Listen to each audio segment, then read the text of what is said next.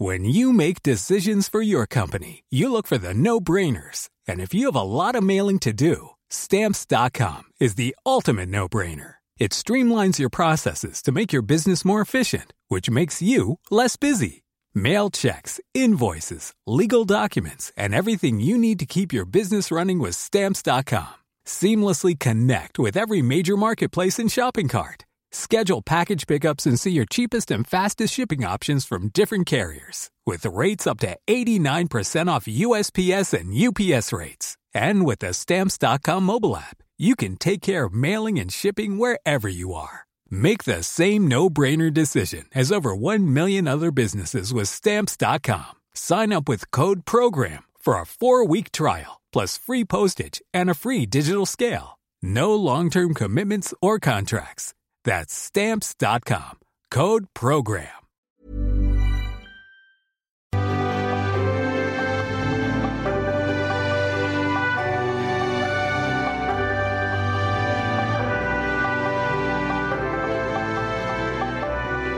La noche del 28 de marzo de 1982, a las 23 horas con 32 minutos, un hecho extraordinario cambió para siempre la vida de los habitantes de los poblados de Pichucalco, Francisco León y Chapultenango en Chiapas.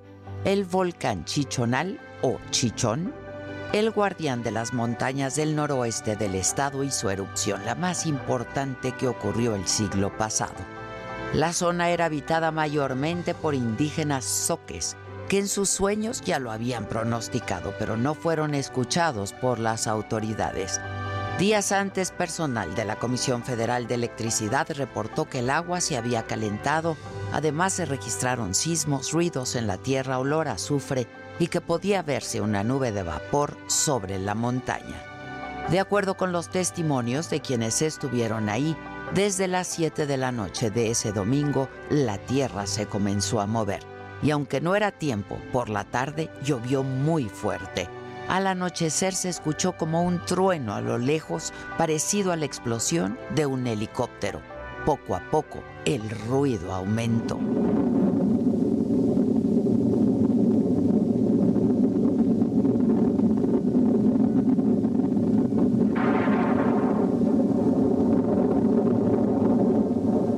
Estaba oscuro, pero cuando ocurrió la explosión el cielo se iluminó como un arco iris, la tierra temblaba cada vez más fuerte. Comenzó a llover, pero no, no era agua, era azufre. Quienes pudieron corrieron para salvarse, pero muchos murieron al instante. Los que estaban en una iglesia ese que fueron los que se salvaron nomás. De ahí de todo fuera nadie quedó. Dice. Los niños estaban dormidos.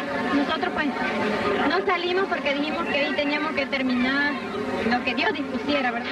Desde el año 1375 el volcán permaneció en un profundo sueño hasta esa noche en que despertó tan violentamente que en 40 minutos la columna eruptiva arrojó cenizas, rocas y gases y abarcó 100 kilómetros de diámetro por casi 17 de alto y sepultó 12 poblados soques como la cabecera de Magdalena.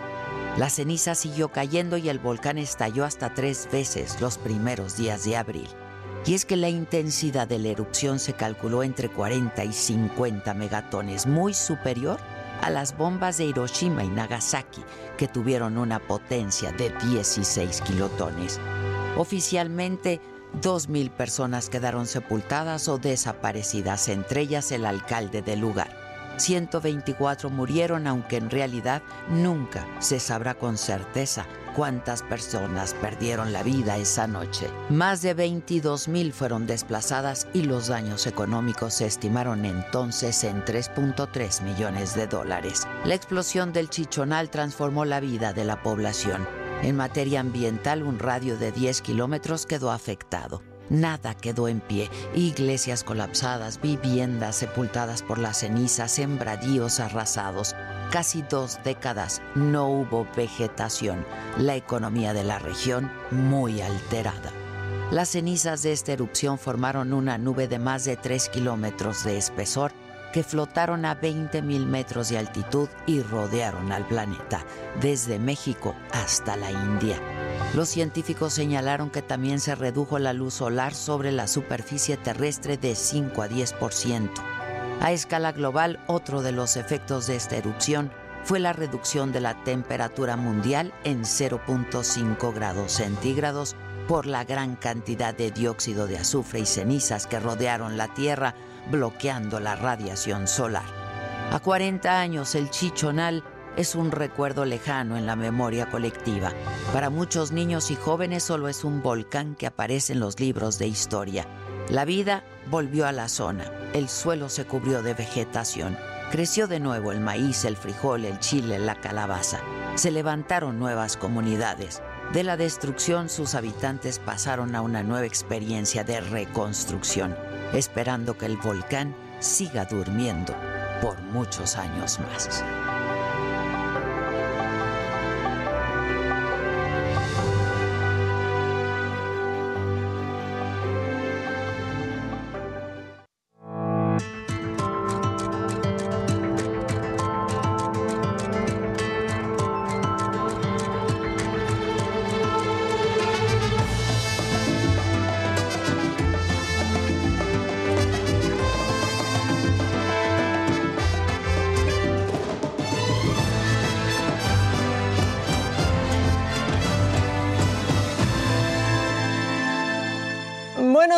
Pues es lunes. Hoy la señora de la casa no vino, pero aquí estaremos el Jimmy, el Dani, Luis y por supuesto yo, Maca Carriedo. Y vámonos con las noticias, porque asesinaron a 20 personas en Sinapecuaro, Michoacán, anoche.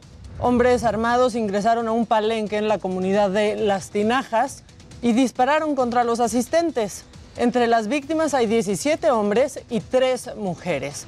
La Fiscalía del Estado ya investiga esta masacre y así se escucharon los balazos anoche.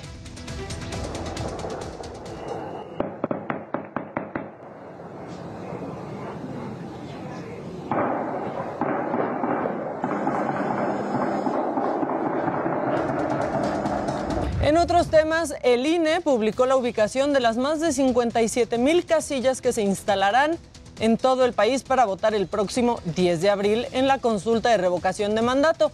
La información estará disponible en su portal en el, en el apartado perdón, Ubica tu casilla para que la gente interesada conozca el lugar donde podrán acudir y participar en este ejercicio democrático. Bueno, y el magistrado Rafael Guerra Álvarez, presidente de la Comisión Nacional de Tribunales Superiores de Justicia de los Estados Unidos mexicano, eh, pues indicó que se lleva a cabo un esfuerzo serio y detallado por consolidar las grandes reformas nacionales que requieren cada uno de los órganos judiciales que integran esta organización. Subrayó que busca replicar entre los integrantes como pues eh, sistemas como la oficialía de partes virtual y la generación de citas. En otras cosas, un hombre golpeó a un adulto mayor de 74 años en las calles de la alcaldía Venustiano Carranza. La familia de la víctima exige a las autoridades detener al agresor y el reporte lo tiene mi compañero Omar Patiño. Solamente queremos justicia para, para este acto. Una simple discusión casi le cuesta la vida a don Wenceslao.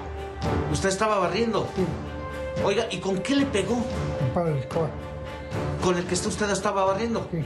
¿Se lo quitó y le pegó? No se ha tirado y lo mandó. La víctima tiene 74 años, es originario de Oaxaca. Su agresor es un sujeto conocido como el flaco de las tortas. Don Wenceslao le pidió que moviera su vehículo para barrer la calle, pero le quitó la escoba y lo golpeó hasta derribarlo.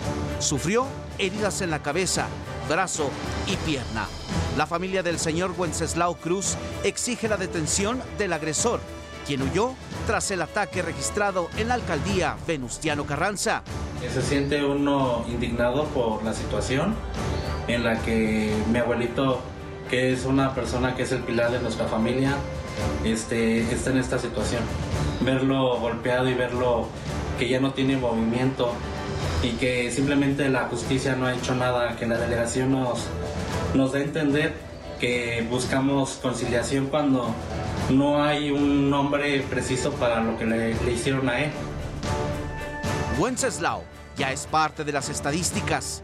De acuerdo con el Consejo Ciudadano de la Ciudad de México, el 33% de los adultos mayores ha sido víctima de alguna agresión física, emocional y patrimonial. No es un tema menor, ya que incrementó en 234% las solicitudes de orientación psicológica y jurídica de personas mayores de 60 años, edad considerada por la ONU como el inicio de la vejez.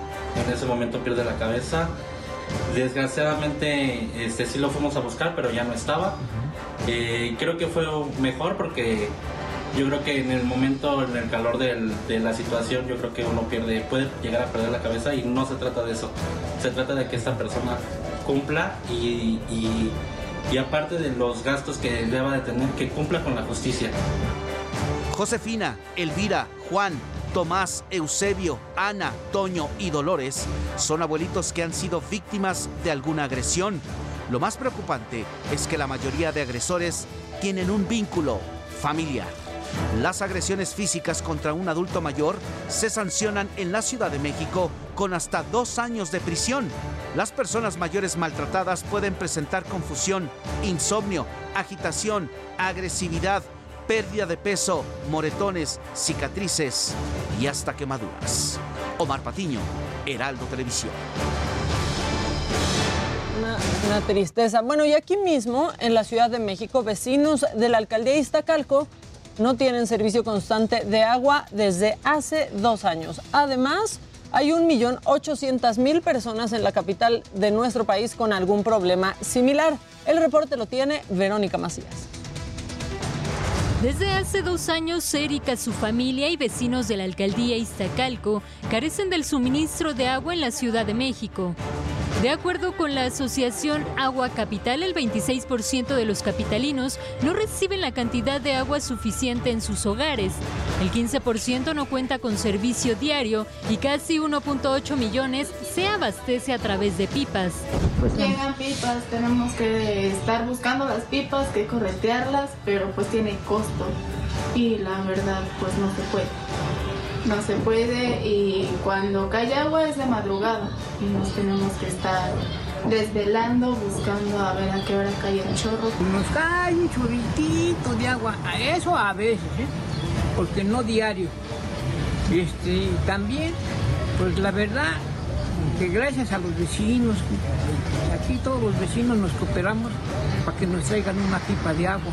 A lo mejor mucha gente puede decir, no, pues no, no es muy caro, pero a la larga ya, ya empieza a ser caro porque uno tiene otras necesidades. De no frenar la sobreexplotación del agua en la Ciudad de México, se corre el riesgo de que en 40 años la capital del país se quede sin el abastecimiento del vital líquido, alerta Manuel Perló, investigador del Instituto de Investigaciones Sociales de la UNAM. Otro de los graves problemas es que cada vez serán más frecuentes los socavones, como el registrado en el estado de Puebla, así como un aumento en el costo en la extracción.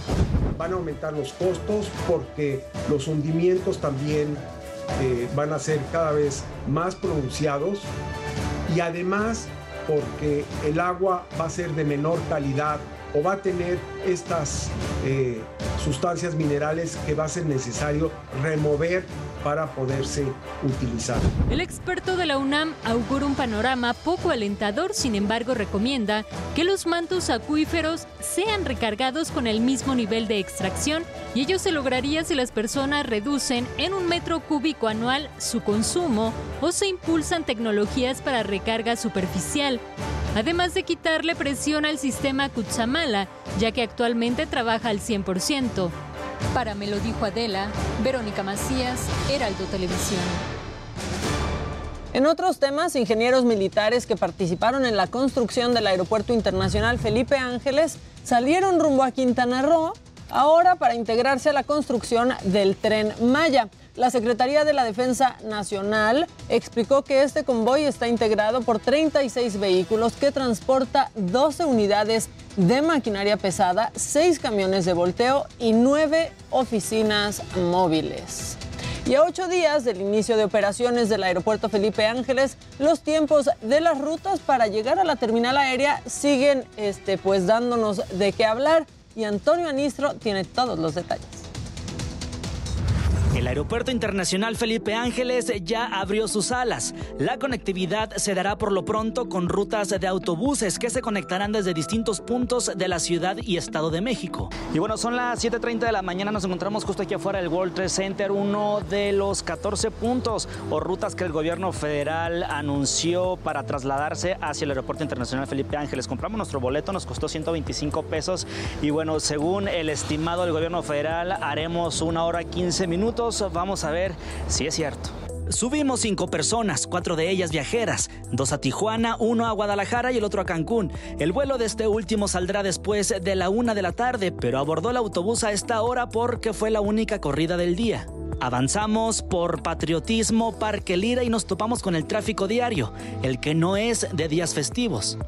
Pasadas las 8 de la mañana, 35 minutos después de haber iniciado el viaje, hicimos una escala en el Auditorio Nacional. Aquí subieron dos.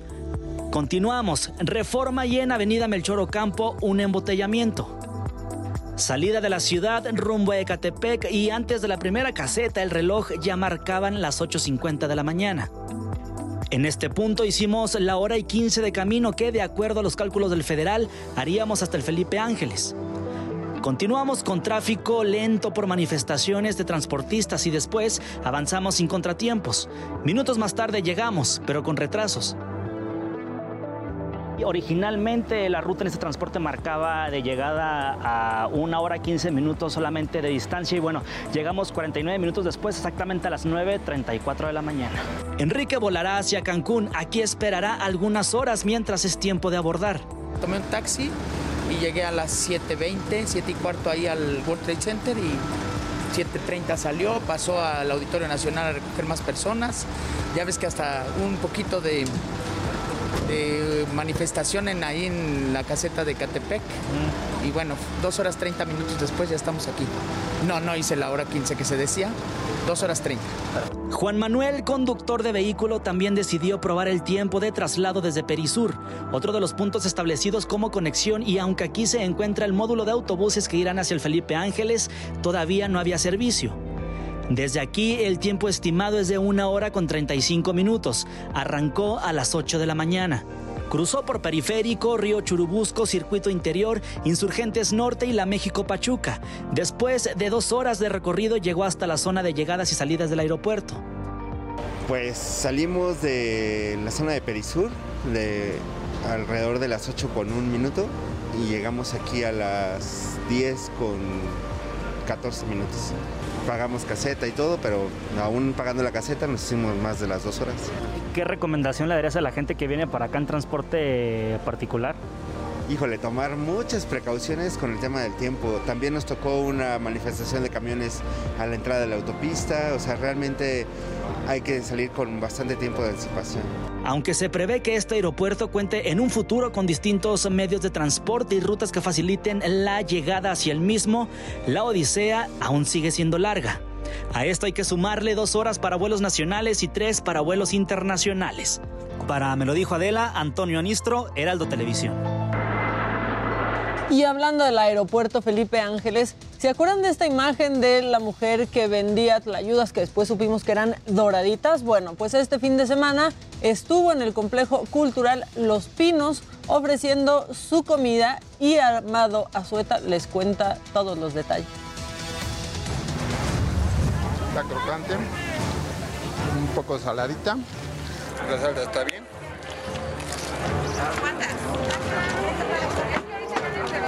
pasa. El señor Mario Soriano fue uno de los cientos de personas que viajaron hasta el complejo cultural Los Pinos este fin de semana solo para disfrutar de una tlayuda.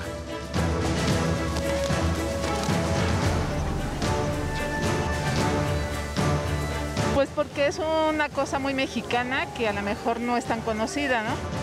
Pero no son cualquier tlayuda, son las mismas que rompieron las redes sociales porque se vendieron en el Aeropuerto Internacional Felipe Ángeles durante su inauguración. Yo escuché este, que iba a ser la inauguración, este, Y como en el de Toluca ya había yo escuchado, este, fui a vender ahí, pues dije, a lo mejor es lo mismo, a lo mejor vendo. Y mire, gracias a Dios sí. Pero pues nunca me imaginé que, que fuera a pasar ahorita esto. De la idea fue mi suegra. Ay, ya nos dijo, es que la, como eh, ahora sí que es la que le tenemos respeto, me dice, nos vamos a ir a vender a Life, a cómo ven, sí, pues vamos. Y pues ahí fue la idea de ella. La historia de estas mujeres inició hace 30 años. La señora Silvia viajaba todos los días hasta la Plaza de la Constitución de la Ciudad de México para vender sus playudas. Ellas se autonombran toreras. ¿Cómo es ser torera del Zócalo? Es este, cuando se pasan los policías, se pone y cuando vienen se quita. Ajá, eso es torearlos. ¿Cuántas veces los toreaba en un día? No, pues mucho, muchas, muchas veces. Hay veces que pues, me agarraban, ya me llevaban al juez cívico. ¿Cuánto le cobraba el juez cívico? Uy, pues en ese entonces cobraban 300, 500. ujú. María Guadalupe es nuera de la señora Silvia y lleva vendiendo tlayudas desde hace 12 años. ¿Llevan frijoles, nopales, los 70. Hoy tienen la oportunidad de vender un poco más y son reconocidas en muchos lados. Solo piden una cosa, que las dejen trabajar. Ojalá y que así sea, que ya no seamos toreras, que nos den un puesto o un permiso donde nos podamos colocar. ¿Qué le dice a las autoridades? Que nos dejen trabajar. Que lo hacemos por el bien de la familia. Doña Silvia sabe que será difícil y pide por sus compañeros que venden tlayudas en el centro de la Ciudad de México. Que Dios los cuide por los policías que ahorita están toreando ellos. Sí. Silvia y María Guadalupe no saben cuánto durará su suerte y que sus tlayudas sean famosas. Solo tienen fe que sea por un buen tiempo para poder ayudar a sus familias. Para me lo dijo Adela, Amado Azueta, Heraldo Televisión. Bueno, pues ahí está. Y artistas callejeros se unieron en la Ciudad de México para pedir por la paz en Ucrania y crearon un mural. Gerardo Galicia tiene toda la información. y de alguna forma también para si el gobierno no está no tiene una postura mínimo los ciudadanos deberíamos de tener una postura. Y es pedir eh, a Rusia que se salga de Ucrania A través de un mural, grafiteros y artistas de la Ciudad de México unieron su arte para mandar un mensaje de paz y solidaridad desde la colonia San Miguel Chapultepec a todos los ucranianos que sufren tras la invasión rusa. El mensaje que queremos enseñar aquí, que somos por paz, no es nada agresivo, eso es un mensaje pacífico, que nosotros no queremos pelea, no queremos guerra, queremos parar todo lo que está pasando. El mural mide aproximadamente 7 metros de altura y unos 15 metros de largo y aunque cada artista plasmó su estilo, todas las obras partieron de un mismo concepto. Pues la verdad, el base de todo ese mural es azul y amarillo, que, es, se, que se representa la bandera de Ucrania, pero la verdad se representa el cielo, que todos vivimos en el cielo, todos tenemos el mismo cielo en el mundo. Y amarillo es eh, maíz y el trigo de Ucrania y de México se une aquí en ese arte. El mural está ubicado en la avenida General Pedro Antonio de los Santos, casi en su entronque con el circuito interior, atrás del metro Juanacatlán y a tan solo dos calles de la Embajada Rusa en México. Para, me lo dijo Adela, Gerardo Galicia. Y vamos en el día 33 de la guerra y el alcalde de Mariupol, Vadim Boychenko, pidió hoy la evacuación inmediata de la gente que aún permanece en la localidad ante la falta de suministros básicos. Se trata de entre 100 mil y 160 mil personas. Sin embargo, la viceprimera ministra eh, ucraniana Irina Bereshkuk eh, pues anunció que hoy no habrá ningún corredor humanitario al no poderse garantizar la seguridad de los habitantes. Y las Fuerzas Armadas de Ucrania informaron que no tienen suficientes recursos para formar y armar a los cientos de miles de personas que han querido alistarse eh, para combatir a Rusia. El ejército ucraniano evita aportar cifras concretas sobre el total de soldados en activo, pero hay estimaciones que indican que serían unos 500 mil. Y mañana los equipos negociadores de Ucrania y Rusia se reunirán en Estambul, en Turquía, para tratar de acordar pues un alto al fuego inmediato. Otro de los puntos a tratar es el de los corredores humanitarios en las ciudades ucranianas sitiadas por las fuerzas Rusia, rusas. Y el presidente ucraniano Volodymyr Zelensky afirmó que Ucrania está dispuesta a aceptar un estatus neutral y no nuclear. Además, hizo hincapié en que cualquier acuerdo tendría que ser sometido al pueblo ucraniano en un referéndum. Y en los datos de la pandemia, la Secretaría de Salud reportó 919 nuevos contagios y 15 muertes para sumar un total de 322.750 fallecimientos, esto según las cifras oficiales. ¿Y cómo vamos en la vacunación? Bueno, pues en la última jornada se aplicaron 140.663 dosis, 85.5 millones de personas. Esto quiere decir que el 87% de los mayores de 14 años en nuestro país han recibido por lo menos una dosis y hay 34 millones de vacunas, esto no se nos va, que pues no han sido aplicadas o por lo menos el sistema no las tiene registradas como ya utilizadas. Y a casi dos semanas de que inicie la representación 179 de la Pasión de Cristo en Iztapalapa, el comité organizador se sigue preparando para dar lo mejor en esta Semana Santa y Amado Azueta se los cuenta. Nazareno, reprenda a tus discípulos. ¿Por qué no les mandas callar? verdad los ensayos de los distintos pasajes bíblicos se realizan bajo una gran presión emocional, reconocen los actores que participan en la 179 representación de la pasión y muerte de Jesús en Iztapalapa.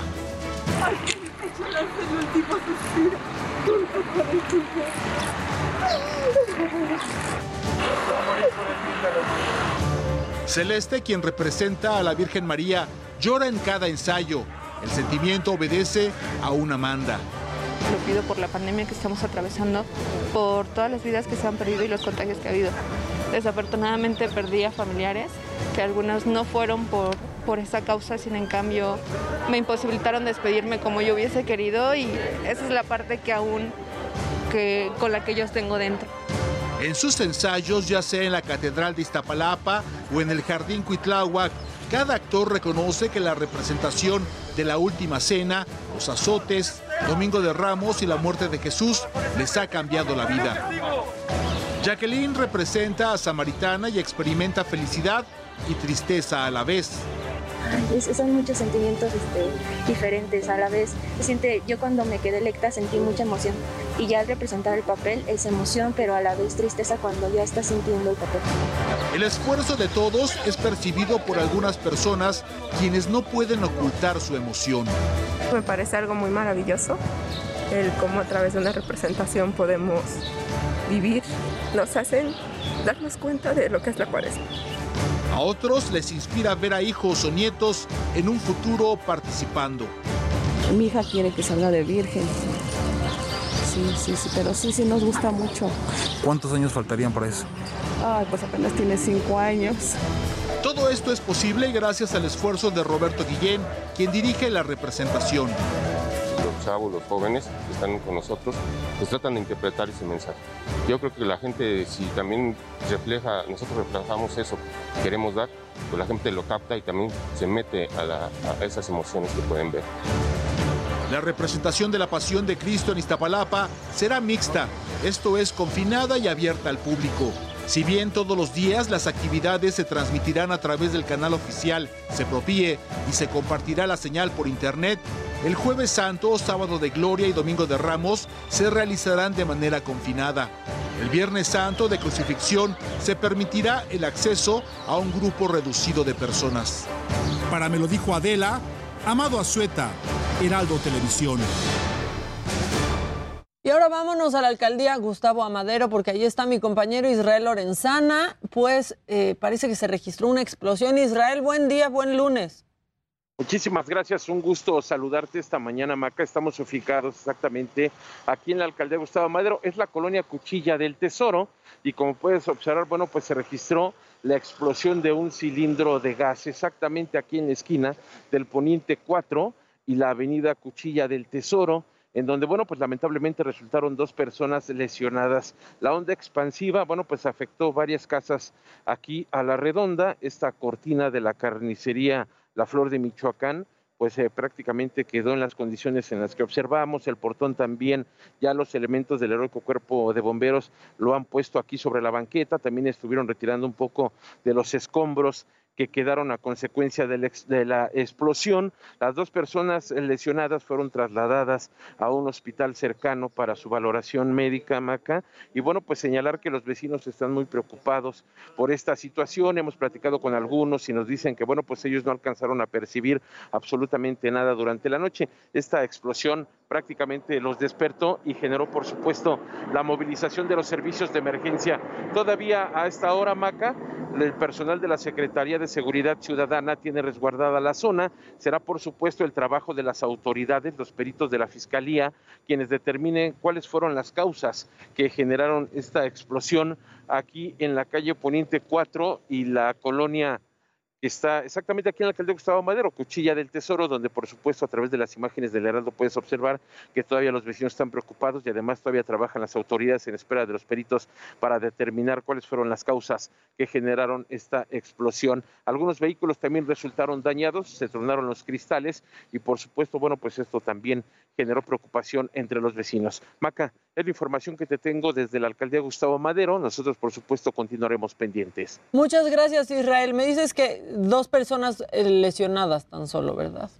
Sí, dos personas fueron eh, lesionadas por esta explosión, fueron trasladadas a una ambulancia y fíjate que para mala suerte también la ambulancia que los llevaba chocó en Flores Magón y Reforma. No, ya, espérate, Israel. Ya la traían muy mal, ya la traían chuecamac. Bueno, pues quedamos, quedamos pendientes y esperamos que estas dos personas se recuperen muy pronto. Gracias, Israel, estamos, estamos atentos.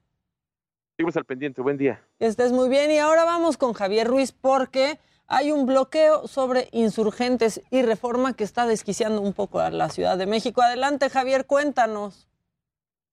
Hola Maca, ¿qué tal? Excelente mañana. Efectivamente, Maca, un bloqueo en el Paseo de la Reforma, llegando casi al cruce con la Avenida de los Insurgentes. Son aproximadamente 50 personas, todos ellos pues eh, padres de familia de diferentes alcaldías, quienes están mencionando que la mayoría de sus hijos, se habla de cerca de 200 alumnos, pues se quedaron sin registro al Comipens a nivel medio superior y es por ello que desean, pues desean que les den una nueva oportunidad y es por ello que también han cerrado la circulación del Paseo de la Reforma, tanto en carriles laterales como en centrales, en dirección hacia la columna del Ángel de la Independencia. Algunas irregularidades que nos han mencionado es que pues cuando ellos quisieron ingresar pues justamente con su número de ficha a la página del Comipens, pues estas ya no se las aceptó y es por ello que están exigiendo pues una oportunidad, ya que la respuesta que a decir de ellos que les dieron es que tendrían que registrarse nuevamente hasta el próximo año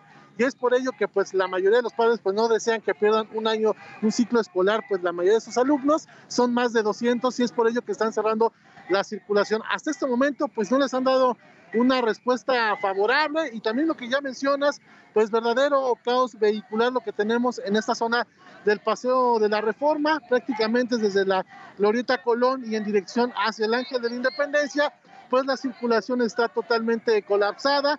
Han llegado hasta este punto ya elementos de tránsito, sin embargo, pues aún así la circulación es complicada. La avenida de los insurgentes todavía está abierta a la circulación en ambos sentidos, sin embargo, pues el avance complicado, aunado a ello, pues también muchas personas que venían en el Metrobús tuvieron que descender, caminar algunos metros y por supuesto pues el enojo también de muchos trabajadores que se dirigen hacia su área de trabajo. De momento, ese reporte que tenemos, Maca. Pues sí, Insurgentes está abierto, pero también está lleno ya. Muchas gracias, seguimos pendientes. Estamos atentos, hasta luego, buenos días. Tomen sus precauciones y pasan por ahí.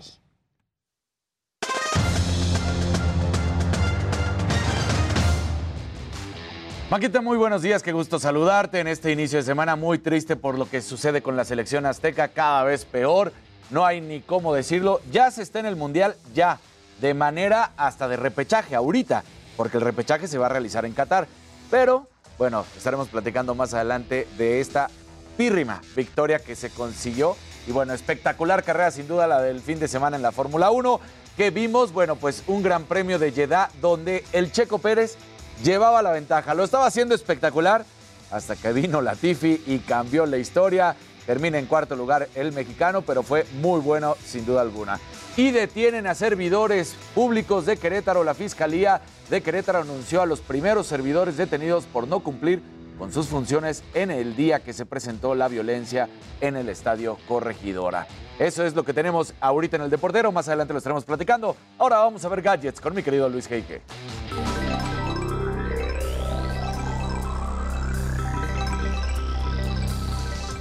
Muy buenos días y bueno, Estados Unidos añadió a Kaspersky a su lista de entidades que suponen un riesgo a la seguridad nacional. Con esto se convierte en la primera empresa rusa en, ingresar a este listado. Por otro lado, Elon Musk volvió a dar de qué hablar el fin de semana en Twitter y es que reconoció que está considerando seriamente en lanzar su propia red social. A ver si no le pide consejo a Donald Trump. Y finalmente, bueno, después de la entrega del Oscar y durante la entrega del Oscar, las redes explotaron, así que hablaremos los principales trending topics y cómo se han movido al respecto. Pero bueno, estimado Jimmy, tú tienes mucho entre piernas el día de hoy.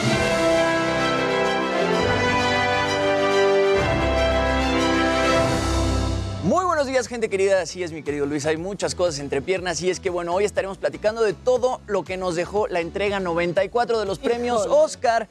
Desde, bueno, nuestro querido Eugenio Derbez recibiendo el premio a Mejor Película por Coda, hasta el cachetadón que Will Smith le dio a Chris Rock por hacer un chiste de su esposa. Lo estaremos comentando porque hay mucho de qué hablar. Las redes sociales, como dice Luis, explotaron. Y bueno, además, el viernes se confirmó la muerte del baterista de los Foo Fighters, Taylor Hawkins, a los 50 años de edad. Fue hallado sin vida en Bogotá, Colombia, en donde, bueno, la banda ofrecería un show como parte del Festival de Música Estéreo Picnic. Estudios preliminares indican que tenía 10 sustancias diferentes en el cuerpo, incluyendo opioides, benzodiazepinas y marihuana. Y bueno, aquí lo estaremos comentando. Y más tarde nos vamos a enlazar con la actriz Altair Jarabo, que nos, que nos va a contar, perdón, de su papel en Corazón Guerrero. Pero bueno, mi querida Maca, regreso contigo. Buenos días. Es lo que todo el mundo quería saber. ¿Qué pasó con Will Smith? Pues seguimos queriendo saber, nadie ha entendido. Nadie Vamos a ir un corte y ya volvemos con mucho más. Esto es Me lo dijo Adela aquí, cuidando todos el changarro de la señora de la casa que aquí estará mañana. Ya volvemos.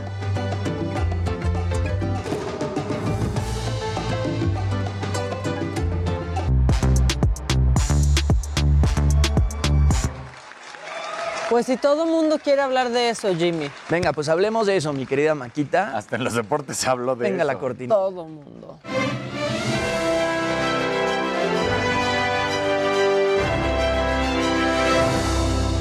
Buenos días, gente querida. Buenos días, mesa bonita. Bueno, ya lo decíamos, ayer se llevó a cabo la edición número 94 de los premios Oscar y hay mucho de qué hablar. Vamos a empezar por la parte bonita. Empecemos con la alfombra roja porque algunos looks lucieron bastante. Por ahí Timothy Chalamet a mí fue el que más me gustó. Él protagonizó Dune y traía este blazer de Louis Vuitton, pero colección femenina. Después está Cody Smith, Cody Smith McPhee de The Power of the Dog, que su actuación fue brutal con ese smoking azul Fendi. Jessica Chastain, que gana el Oscar a Mejor Nadie Actriz por The Eyes of Tammy Faye. Ni, ni Jessica Chastain. Ni ella misma. Eugenio Derbez, este, con ese traje Dolce Gabbana, que ganó mejor película. Zendaya, que protagonizó Dune con ese vestido valentino increíble. Jada Pinkett Smith, junto a Will Smith, Qué guapa, en Jean-Paul Gaultier. Ese vestido también está brutal, con esa cola larguísima. Eh, Sebastián Yatra, que estuvo cantando dos uruguitas y que lo hizo increíble con ese smoking moschino en color rosa. Después Bradley Cooper aparece con su madre. Él protagoniza Nightmare Alley. Eh, ahí tenemos a Nicole Kidman. Nicole Kidman, que también se veía espectacular. Y bueno, creo que lo de lo que todo el mundo quiere hablar aquí es de Will Smith, ¿no?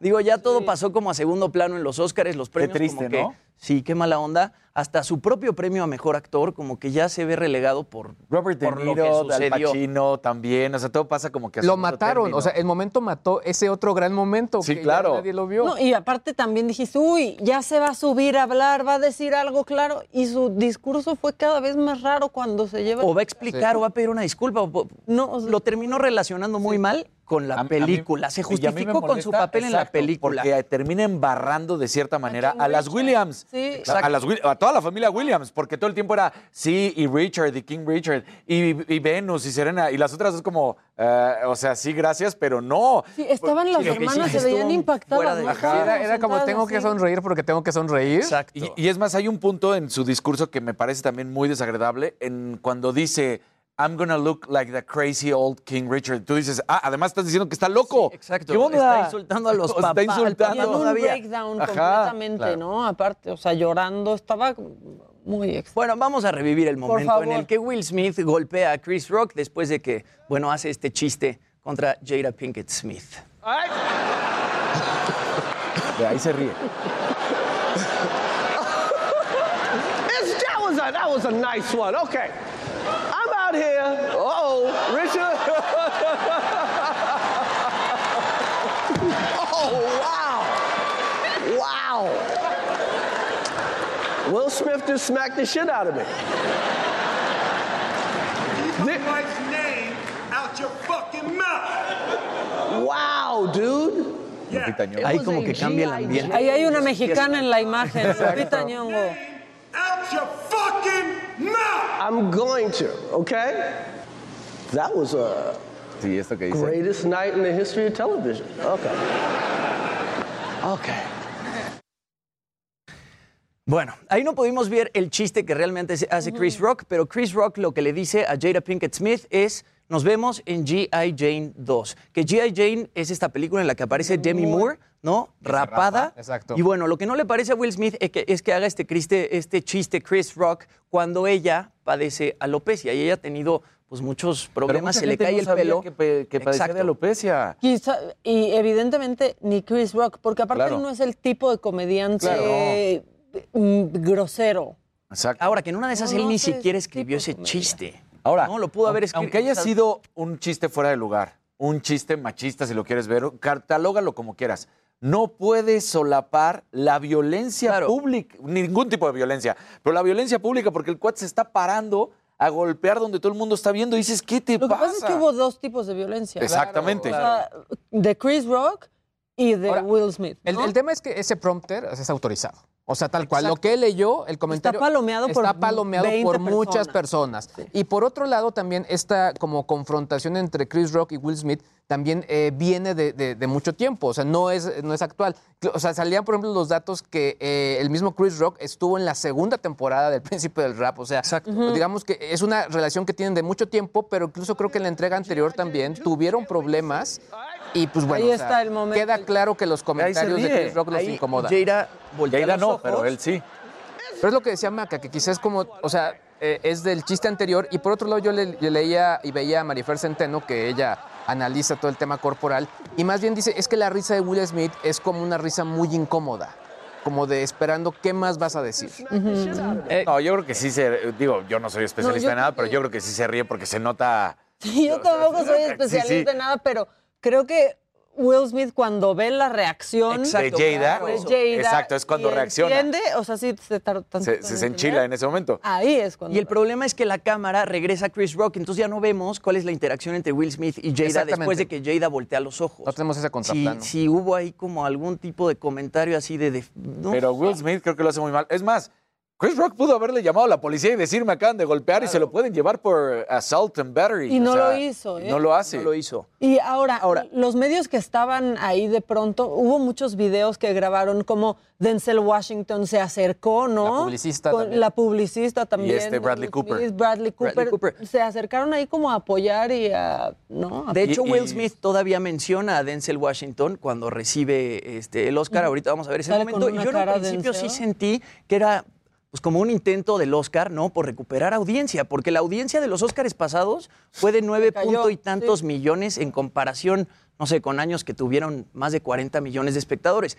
Como que lo ves un poco como que pudo haber sido un momento para pues, que la gente realmente prestara atención al Oscar, pero pues al parecer Ahora, yo te fue real. la Era mañana. nada más para ver si sí lo están viendo. Sí, exacto. No, fue muy Sí. incómodo. Yo no creo que Will Smith se pondría en esa posición porque sí queda muy, Muy mal. Muy mal. ¿no? De hecho, hay, hay un periodista, y yo lo platicaba con Jimmy en, en la mañana, de, de deportes, de raza negra, el más importante en los Estados Unidos, eh, Stephen, y, y de los más importantes en general, no importando el color de piel, de, de Estados Unidos. Y él lo decía, lo más lamentable de este hecho, porque él además es defensor de los derechos de las personas de color negro, dice, no es posible que un hombre negro en el momento más Claro. importante se levante a, golpear a otro hombre Claro. negro.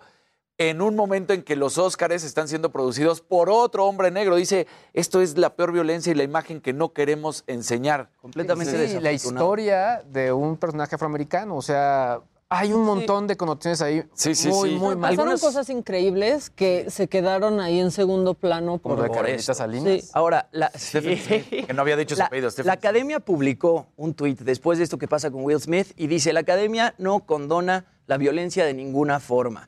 Esta noche estamos muy emocionados de celebrar la entrega número 94 de los premios que merecen este momento de reconocimiento por las personas que aquí se encuentran. Porque se está hablando de que en una de esas le podían este, retirar el Oscar, que yo creo que eso pues no va a pasar. Ahora, es que tal cual, y ya lo, ya lo comentamos, ¿no? Ese prompter, esas bromas estaban... Están aprobadas. alineadas, aprobadas. Sí. Ahora. Y puede ser por gente que no supiera lo que estaba pasando Jada Pinkett Smith. Claro. Porque no tienes por qué saber por qué está pasando cada persona. Pero por eso no haces chistes sobre la apariencia de la gente porque no sabes qué está pasando en Pero sus vidas. ¿están de acuerdo que incluso, o sea, hay publicistas dentro del, eh, obviamente, de la academia que seguramente tendrían que estar en contexto de todo este tipo de situaciones para flaguear... Y es algo que se sabe porque, tú lo- Jada tú sí ha hablado de normal eso. Y no parecería un, un chiste, o sea, en, Ni siquiera da tanta plano, risa, exacto, podrías ni entenderlo. un plano general y, ah, ok, es un chiste. El- cuando pones ya el contexto que es una mujer que está sufriendo. Ahora, yo también creo, y aquí igual y totalmente, que igual y traía tantas cosas ya Will Smith que la esposa que había sido infiel, que él que lo habían Ay, no, estado sí, utilizando pero- de memes, que no, igual y explotó, o sea, tenía tantas cosas que el cuate ya reventó. O sea, no sé si eso sea. Bueno, pues lo hizo pésimo. Pés- Sí, pésimo. Vamos a ver su discurso de agradecimiento cuando le entregan el Oscar a Mejor Actor porque pues tiene que ver con este momento. Richard Williams um, was a fierce defender of his family. Sí, ahí es como, ah, yo golpeé porque defiendo ahora a mi familia. Nada. I'm being called on in my life to love people Tal cual el acting es de una persona que, que está rota. O sea, and to be a river to my people.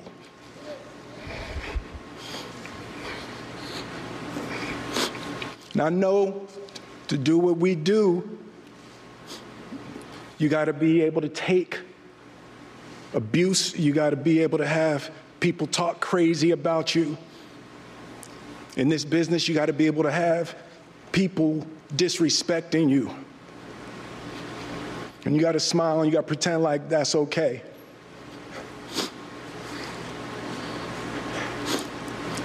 But Richard Williams, and what I loved, thank you, D. Denzel said to me a few minutes ago, he said, At your highest moment, be careful, that's when the devil comes for you. Esas palabras de Denzel. En tu pues momento más alto es cuando el diablo va por ti.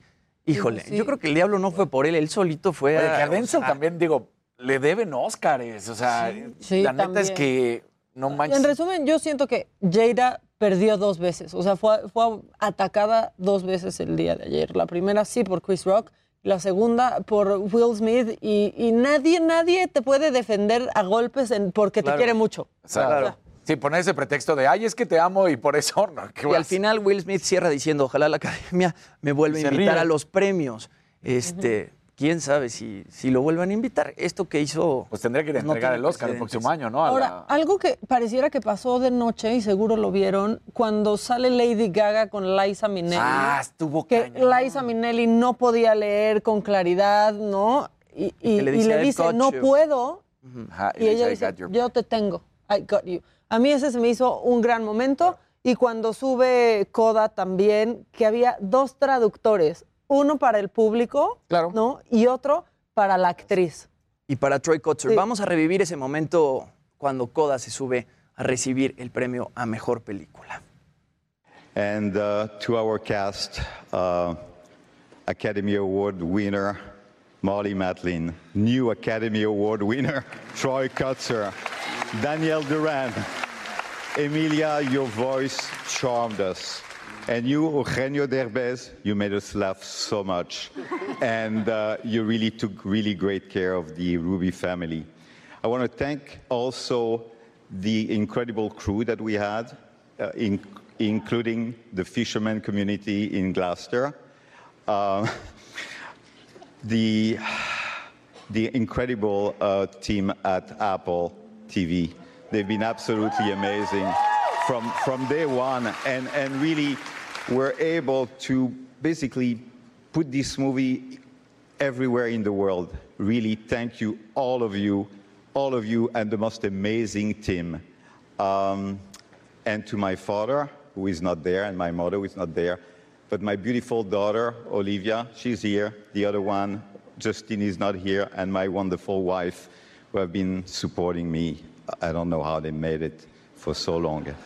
Thank you, thank you, thank you.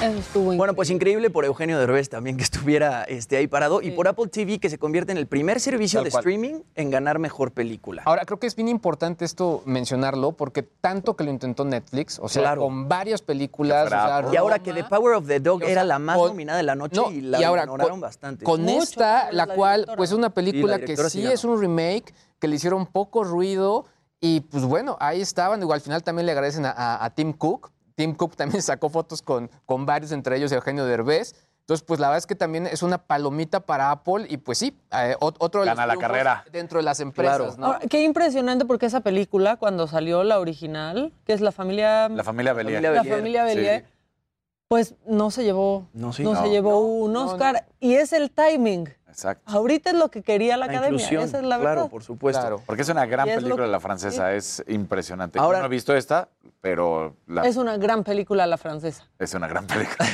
Para mencionar las categorías más importantes, mejor actriz de reparto fue para, Ari- para Ariana DeBose por West Side Story, que su, eh, su agradecimiento también fue increíble. Mejor actor de reparto fue para Troy Kotzer, justamente de Coda. Mejor dirección, Jane Campion de The Power of the Dog, que era la más nominada de la noche y pues la ignoraron bastante. Mejor actriz fue para Jessica Chastain por The Eyes of Tammy Faye. Mejor actor, bueno, para Will Smith por King Richard. Y mejor película, Coda de Apple TV. Dune fue la más ganadora de la noche, se llevó seis premios. Si hubiera estado nominada a Mejor Director, yo creo que se lo hubiera llevado Denis Villeneuve.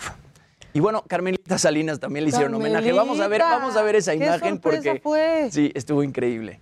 La tenemos por ahí. Mírala. Ahí. Mira, ahí está Carmelita. Carmelita Salinas. Viendo la cachetada. Sí, que ella, ella logra su afiliación a la academia, a la academia perdón, justo en 2021. Y bueno, ella apareció en Hombre en Llamas junto a Denzel Washington en 2004. Entonces creo que este fue uno de los momentos, por lo menos para México, este, que nos representó, ¿no? Y Porque Federico Casal también estuvo. Sí, el también estuvo. Guillermo del Toro, la película de Guillermo del Toro no ganó Óscares. Y también Raya. A mí no me gustó la de Guillermo del Toro, lo habíamos platicado. ¿No te gustó? Nada. Sí, por, por ese lado, este, como que México, pues no, no ganamos realmente nada, pero Eugenio Derbez ganó mejor película y con el homenaje a Carmelita Sí. Salinas nos damos por bien servidos. Muy bien. Oigan, vamos a ir un corte rápido nada más. Miren cómo Eugenio Derbez ha sido testigo de las cachetadas más famosas de la, de la televisión. Podemos poner rápido la imagen antes de irnos al corte. Miren nada más. Ahí estaba también Claro. cuando fue la de Yáñez y ahora le tocó la de Will Smith. Bueno, vamos a un corte al regresar. Pues veremos qué ocurrió en la mañanera y por supuesto los deportes, la tecnología y un poquito de lo macabrón. Ya volvemos.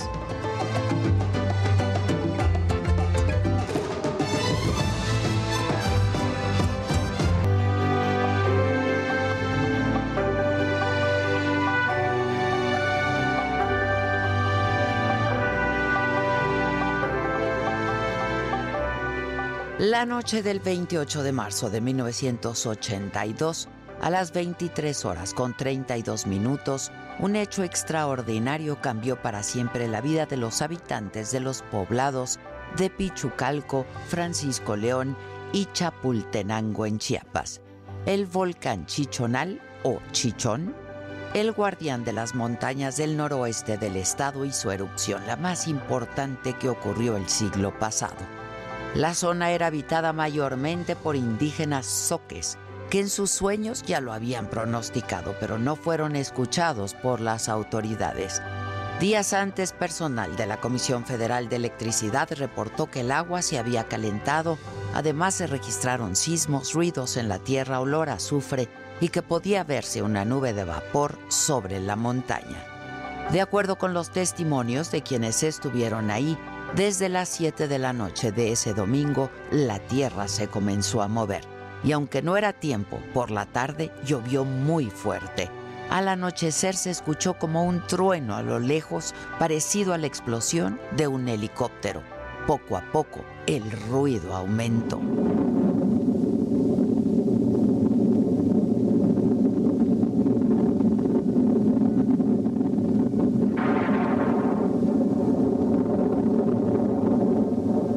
Estaba oscuro, pero cuando ocurrió la explosión, el cielo se iluminó como un arco iris, la tierra temblaba cada vez más fuerte. Comenzó a llover, pero no, no era agua, era azufre. Quienes pudieron corrieron para salvarse, pero muchos murieron al instante. Los que estaban en una iglesia ese que fueron los que se salvaron nomás. De ahí de todo fuera nadie quedó. Los niños estaban dormidos. Nosotros pues no salimos porque dijimos que ahí teníamos que terminar lo que Dios dispusiera, ¿verdad? Desde el año 1375 el volcán permaneció en un profundo sueño, hasta esa noche en que despertó tan violentamente que en 40 minutos la columna eruptiva arrojó cenizas, rocas y gases y abarcó 100 kilómetros de diámetro por casi 17 de alto y sepultó 12 poblados soques como la cabecera de Magdalena. La ceniza siguió cayendo y el volcán estalló hasta tres veces los primeros días de abril. Y es que la intensidad de la erupción se calculó entre 40 y 50 megatones, muy superior a las bombas de Hiroshima y Nagasaki, que tuvieron una potencia de 16 kilotones. Oficialmente, 2.000 personas quedaron sepultadas o desaparecidas, entre ellas el alcalde del lugar. 124 murieron, aunque en realidad nunca se sabrá con certeza cuántas personas perdieron la vida esa noche. Más de 22 mil fueron desplazadas y los daños económicos se estimaron entonces en 3.3 millones de dólares. La explosión del Chichonal transformó la vida de la población. En materia ambiental, un radio de 10 kilómetros quedó afectado. Nada quedó en pie. Iglesias colapsadas, viviendas sepultadas por las cenizas, sembradíos arrasados. Casi dos décadas no hubo vegetación. La economía de la región muy alterada. Las cenizas de esta erupción formaron una nube de más de 3 kilómetros de espesor que flotaron a 20 mil metros de altitud y rodearon al planeta, desde México hasta la India. Los científicos señalaron que también se redujo la luz solar sobre la superficie terrestre de 5 a 10%. A escala global, otro de los efectos de esta erupción fue la reducción de la temperatura mundial en 0.5 grados centígrados por la gran cantidad de dióxido de azufre y cenizas que rodearon la Tierra, bloqueando la radiación solar. A 40 años, el Chichonal es un recuerdo lejano en la memoria colectiva. Para muchos niños y jóvenes solo es un volcán que aparece en los libros de historia. La vida volvió a la zona, el suelo se cubrió de vegetación, creció de nuevo el maíz, el frijol, el chile, la calabaza. Se levantaron nuevas comunidades. De la destrucción sus habitantes pasaron a una nueva experiencia de reconstrucción, esperando que el volcán siga durmiendo por muchos años más.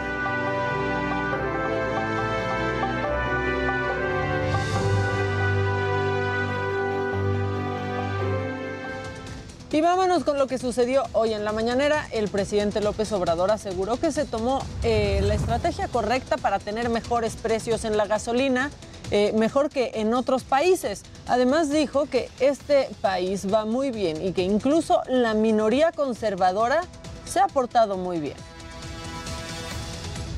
Por eso ahora podemos tener precios de gasolinas, de diésel más baratos que en Estados Unidos. Entonces la gasolina 10, 15 pesos más barata que en Estados Unidos y que en otros países.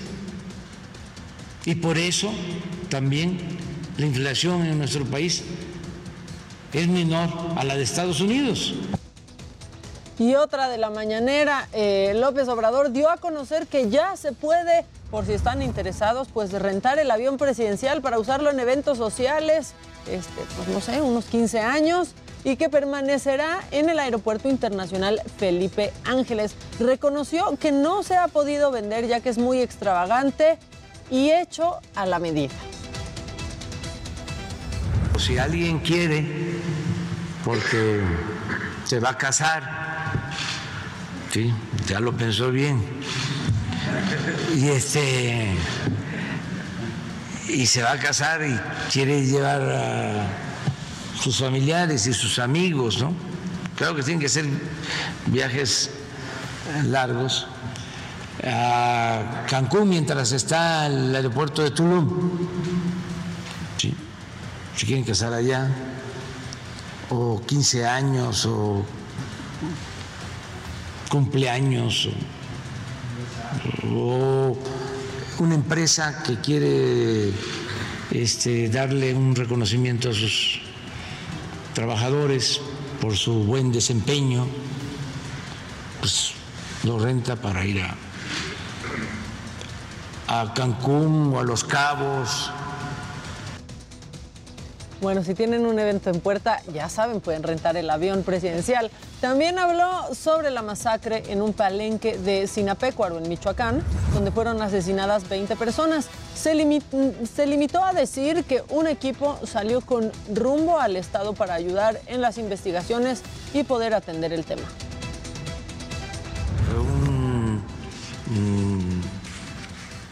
Una masacre de un grupo contra otro en un palenque clandestino donde estaban y llegaron y ahí este balacearon a los asistentes y hubo desgraciadamente muchos muertos.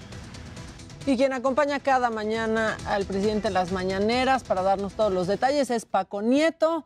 Y cuéntanos, Paco, ¿cómo arrancaron la semana hoy en Palacio Nacional?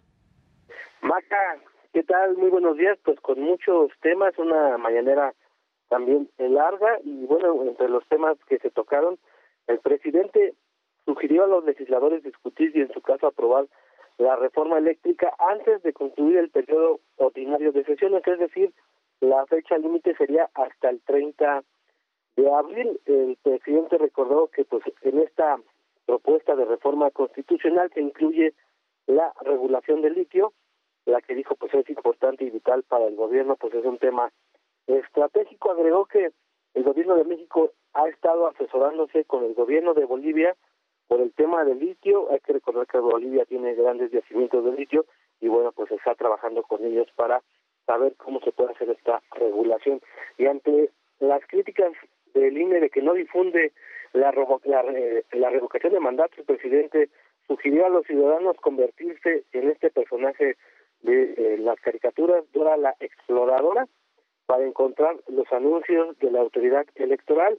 Mostró en la, en la pantalla un pequeño cartel del INE anunciando los detalles de la organización de las casillas y pues el presidente reiteró que se necesita al menos una lupa para saber lo que está eh, pues diciendo la autoridad electoral y por último más el presidente eh, no eh, felicitó a Eugenio Derbez por el Oscar de la película Coda el día de ayer en, en, los Estados Unidos pero pues sí, sí le recriminó que haya participado en la inauguración de una instalación en, en, en Iscaret, en Quintana Roo, donde dijo hubo afectaciones en los cenotes. El presidente dijo que en este tema eh, la eh, ahí sí hubo ningún tipo de pues de crítica a este inmueble y que sí están eh, arribando que están creciendo las críticas al tema del tren del tren Maya y bueno la este fin de semana se va el presidente al sureste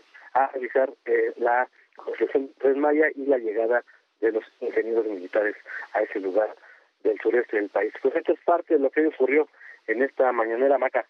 Sí, ni una felicitadita chiquita ni nada. Y también pues se le fue, ¿no? Hay un tuit falso de Loret.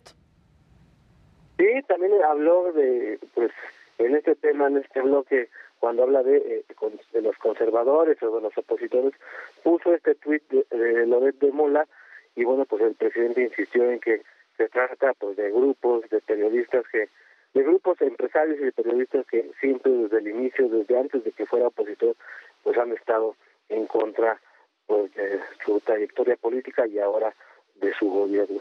Pues sí, este fake de news, este fake news de este de este, de este Twitter. De todos lados la infodemia, Paquito. Es correcto. Una vez más la infodemia hace presente. Pues sí, hace presente.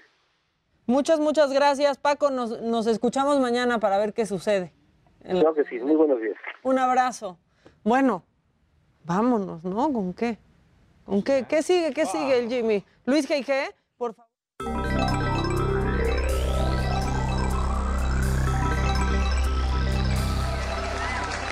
Gente bonita, muy buenos días. Es lunes.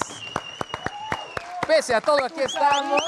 Preciosa. Miren, aquí estamos. Aquí estamos para ustedes, para ustedes, compañeros. Después de andar en los toboganes el fin de semana. Exacto, ahí apostando el físico. Sí, te vimos. Y deja tú apostando, mostrándolo. Exacto, bueno, un poco, un leve. En, en tanga. En tanga, sí. En tanga, Luis G.I.G. Saqué la de tobogán. leopardo, que la tenía ahí medio oxidada, la tanga. ¿Hilo dental? Ah, qué bueno que aclaras. Dije Exacto, yo, si exacto, quieres, la hilo dental. platicamos. Exactamente. Oiga, vamos, ya, ya muchos de esos temas ya los tocamos el día de hoy, pero bueno, creo que hicimos como un recuento especial de los eh, trending topics que estuvieron moviéndose el día de ayer y que, bueno, muchos de ellos continúan. Obviamente, Oscars, que fue muy, muy fuerte para que se den una idea. Han generado más de 4 millones de tweets hasta el momento. Estuvo muy, muy fuerte.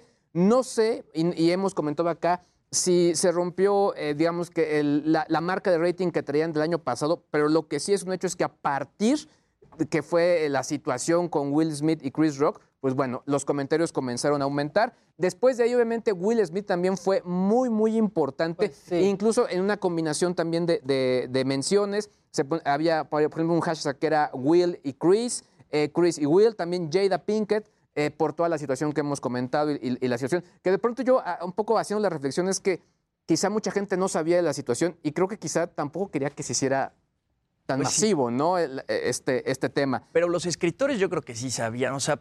Eh, Yo, yo también lo creo, porque creo que hay muchas cosas que hay- ese grupo de gente tiene que flaguear cosas, ¿no? Digo, Y bueno, cualquier persona to- de ellos todavía- tuvo que haber revisado las redes porque ahí es donde ella lo hizo a conocer hace un tiempo. Pero entiendes que el público no sepa, Y pero los podcast escritores para el Ah, Oscar, Claro, ellos y, tenían que y- estar y los, enterados. y los publicistas y toda la gente propia de la academia lo tuvo que ver. Ahora, era un mal chiste también, como que Chris Rock, que, que es tan bueno, porque sí es muy bueno, tendría que haber dicho, pues, ¿este qué, no? Claro, mm, nada bien. X, ajá. No era ni chiste. Ahora también ya lo mencionó Maca, Eduardo Yáñez también Sí. se volvió trending topic, obviamente por todo esto. Salieron varios memes, eh, incluso varios políticamente incorrectos, pero bueno, eh, la verdad es que sí se mencionó mucho a Eduardo. Me llama tam- también la atención violencia y violence, obvi- obviamente en su traducción al inglés, también se volvió trending topic. ¿Cuándo pensó Yañez que iba a ser trending topic en los Oscars, Óscares? Claro, claro, nunca. Encanto, obviamente porque se lleva el Oscar como mejor película de animación. Andrew Garfield, porque también eh, salieron varios memes, pero obviamente él estaba nominado como mejor actor, no gana. Y bueno, decían ahí, había un meme que estaba, lo, lo agarran eh, escribiendo en su teléfono celular y decían que le estaba escribiendo a otros Spider-Mans para ver si en otros universos también había sucedido También había pasado el mismo eso. momento, ¿no? Hay una entrevista que le hacen a él, eh, previo a los Oscars, que tal cual dice, a ver, no lo voy a ganar y yo lo sé, pero el estar nominado con estos monstruos Es un reconocimiento per es un reconocimiento. claro. Sí. Y finalmente, bueno, también está Carmen Salinas porque, por el reconocimiento que, que le entregaron. También salieron varios memes, varios videos. Se revivió aquel, aquella, aquella escena donde entra Cuauhtémoc eh, Blanco. eh, ¿Con Faitelson? no, con Carmen Ah. Con Salinas. Carmen Salinas. Que era su hijo. Sí. y bueno, también se revivió. Y finalmente Eugenio Derbez, que creo que, pues sí, este tema de estar ahí, de darle, de chambear, de seguir, de seguir, creo que ahí se ve el reconocimiento y creo que esto... Oye, y en, vale la, en mencionarlo. se veía mucho como, ¿y le van a hablar? Porque pues ganó el Oscar, ¿no? Ahora sí lo iban a felicitar o no le iban Ajá. Y cuando aplaudieron así, Ajá. el lenguaje. Yo conozco a la gente que, que trabaja en las redes ¿no? sociales con, con Eugenio Derbez y prepararon un video y creo que también sí me lo, me lo gustaría mencionar, que hablan mucho de esta, esa entrevista que le hacen cuando es niño y dice que quiere ser de grande, actor. Y luego aparece la señora de Sale, la sale Adela. Sale Adela. Aparece la señora de la casa. Hay que ponerlo luego. Porque ahorita creo que, que bueno, también vale la pena como también mencionar. En- En fin, muchas, muy, muy movido todo el día de ayer, pero creo que coincido y creo que todos estamos en la misma. Si no hubiera sucedido pues esta situación entre Chris Rock y Will Smith, quizá estaríamos hablando de, de quizá un evento más desangelado. No, no es que esto le haya metido Pues ángel, estaríamos reconociendo el momento de Robert De Niro y Al Pacino, por Exactamente, ejemplo. los- ¿no? O O sea, de Lady Gaga y Liza claro, Minnelli. Liza todos Minnelli Lady momentos Gaga, sí. se, se vieron opacados por, por todo esto que Que además sucedió. también eh. Lady Gaga cada vez que sale en uno de estos eventos es otra, ¿no? espectacular, es Sí, otra- no, no, no, no. Exacto, es, Es otra. siempre clásica. es otra. Sí, sí. Siempre. Oigan, y, finalmente nada más para, este pequeño bloque, eh, ya Kaspersky, me preguntaban la semana pasada si confiar o no confiar en Kaspersky. Yo a nivel tecnológico, yo utilizo Kaspersky, en- lo he utilizado históricamente, se me hace una gran compañía, les reconté que yo estuve con ellos y yo sentía mucho este feeling de las compañías que te dicen, no, no somos parte del gobierno, somos una empresa global, independiente, muchas se quieren vender de esa manera, pero a Estados Unidos no le importó y la, comunicación, la, co- la Comisión Federal de Telecomunicaciones en Estados Unidos ya los mandaron a la misma lista negra donde se encuentra Huawei, donde está ZT. ¿Por qué? Porque los consideran un peligro para la seguridad del gobierno norteamericano. Así que esto está muy fuerte. Porque hay un buen de computadoras que usan Kaspersky. Sí, O sea, claro, y es uno de los mejores a- antivirus. Eugene Kaspersky incluso ha sido muy vehemente en sus Yo me declaraciones. quedé en el. Norton. Yo me quedé en Norton antivirus. O sea, pues ya con Apple no. Kaspersky siempre ha dicho que no está de acuerdo con el gobierno de Estados Unidos. Obviamente la compañía no quiere meterse en temas políticos, eh, pero al final esto, eh, lo que sí declaró la compañía en un comunicado el día de ayer es, se nos hace injusto y, y refiere más justo a temas políticos que a un verdadero análisis de lo que nosotros Ahora, ponerle la lista negra evita que se siga vendiendo su producto en los Estados Unidos. Es lo que va a empezar, porque van a empezar con muchos tipos de situaciones que muchas compañías, eh, digamos que hagan negocios, en este caso de compañía a compañía, con ellos. Entonces, aquí sí como usuario, si tú ya lo tienes, no te vas a ver afectado, pero el gobierno sí está levantando una alerta roja diciendo aguas, porque por aquí podrán estarse robando información. No es que esto sea cierto, no, pero el gobierno de Estados Unidos ya los está, digamos que, poniendo un pie en el cuello con respecto a la situación de que está pasando entre Ucrania y Rusia. Qué feo que sean así. Malu- malucos, ¿no? ¿Qué van? Es que hay controversia en todos los temas, todos. deportes, Sí, sí, espectáculos. hoy está o cañón. sea, Sí, exacto. ¿Pero qué? La que ¿Deporte? sigue, por favor. La que sigue, por favor. Es que los deportes también en esta ocasión, así de aburrido estuvo el partido y por eso así como que no hay nada, o sea... Hasta se me olvidó. Sí, la verdad, yo, yo lo estaba viendo y de repente, pues claro, al- empiezo a escuchar en, en otra tele que estaban los Oscars y yo, ah, sí, cierto, pues es que yo estoy chambeando, ni modo, o sea, no, no queda de otra. Y no le pude cambiar, me lo tuve que echar. Partido malísimo, mal planteado, el equipo no juega en la ofensiva. La verdad, es, es lo que está ahí a- sucediendo. A, Dani Junior para arrullarlo. Sí. No se puede dormir el niño. Pónganle el partido de la selección. O sea, estabas enfrentando al peor equipo del octagonal, porque para esta ocasión acuérdense que fue el octagonal, ya no hexagonal. Cuatro puntos. Y no pudo hacer nada México. No había gente en las gradas, porque también si dijeras, bueno, pero es que la presión, que tampoco. Y, y vayamos poniendo las cosas claras. Por ejemplo, Estados Unidos goleó. Canadá goleó, pero era- yo- yo iba- Estados Unidos ganó 5-1 y, ga- y Canadá Yo me quedé 4. 3-0. Entonces No, dices, no, no, no vengamos con la situación de eh, la zona. Sí, la zona es cierto que ha mejorado su nivel, pero estos que están en último lugar, están Pero en México último no. lugar y México cada vez está peor. Mejorado. No, no hay forma, el ataque no funciona. ¿Quiénes son los que brillaron? Los defensas centrales y el contención, que es el que marca el gol, que es Edson Álvarez. Y con eso, el 1 por 0, Me- México ya está calificado de qué manera? Vía repechaje, por lo menos. O sea, mínimo. Mínimo, exactamente. Por eso, aunque unos digan, no, no está calificado, sí, ya está calificado, porque el repechaje se va a realizar in situ. Va a ser en Qatar. Esto ya había sucedido hace muchos años. De hecho, el primer repechaje que pierde México contra Estados Unidos en el Mundial de Italia. Eh, lo perdieron allá cuando se le echó la mano a Estados Unidos para que llegara vía repechaje. Eh, y bueno, volvería a, a suceder. Ya está calificado, porque el repechaje cuenta ya como estar parte del Mundial. Entonces, ¿quiénes son? El primer lugar es Canadá y ya ahí parece imposible que lo vaya a perder. Yo creo que se queda. El segundo lugar lo tiene Estados Unidos, México el tercero por diferencia de goles y Costa Rica está en la cuarta plaza. Muchísima diferencia de goles. Exactamente, por muchísima diferencia de goles. Entonces, bueno, pues ahí está, 25 puntos, 25, 22. Panamá está eliminado, ya. ¿Quiénes son los eliminados? Panamá con 18, El Salvador con 10, Jamaica con 8 y Honduras con 4 puntos, lo que decíamos, Ok. 4 Y Costa Rica y México. Costa Rica y México eh, estarían peleando, digamos, lo que pudiera ser ese repechaje. repechaje. Porque sí, para que Estados Unidos se fuera al repechaje, por ejemplo, México tendría que ganar su partido o empatar y Costa Rica ganarle 10-0 a Estados Unidos. Ah, bueno, Así, sí, 10-0. cosas que no, van a pasar. Entonces, ¿Contra quién juega México ahora? México va contra El Salvador, Estados Unidos contra Costa Rica. Entonces, por eso digo, tendría que ganar 10 a 0. Qué triste llegar de forma tan atropellada Sí, al Mundial. o sea, ya, ya estamos ¿Cómo si es costumbre? ¿Qué Eh, te pasa, Jimmy? Bueno, por eso, pero qué otra triste si vez. así se hace. Solo el Mundial, la verdad, de Ricardo para- Lavolpe, que él lo dijo, llegamos caminando. Con su corbata de dragón Sí, que su le daba suerte. Claro, es cierto. Entonces, Canadá regresa a un mundial desde 1986 en el Mundial Claro. de México. No lo había hecho y este fue su primero, ahora es su segundo mundial. ¿Y de qué manera, no? ¿De qué Jugando manera? bien. Dominando, jugando bien, marcando goles, goleando. Por eso que dicen, no, es Jewelry isn't a gift you give just once. It's a way to remind your loved one of a beautiful moment every time they see it. Blue Nile can help you find the gift that says how you feel and says it beautifully with expert guidance and a wide assortment of jewelry of the highest quality at the best price. Go to BlueNile.com and experience the convenience of shopping Blue Nile, the original online jeweler since 1999. That's BlueNile.com to find the perfect jewelry gift for any occasion. BlueNile.com.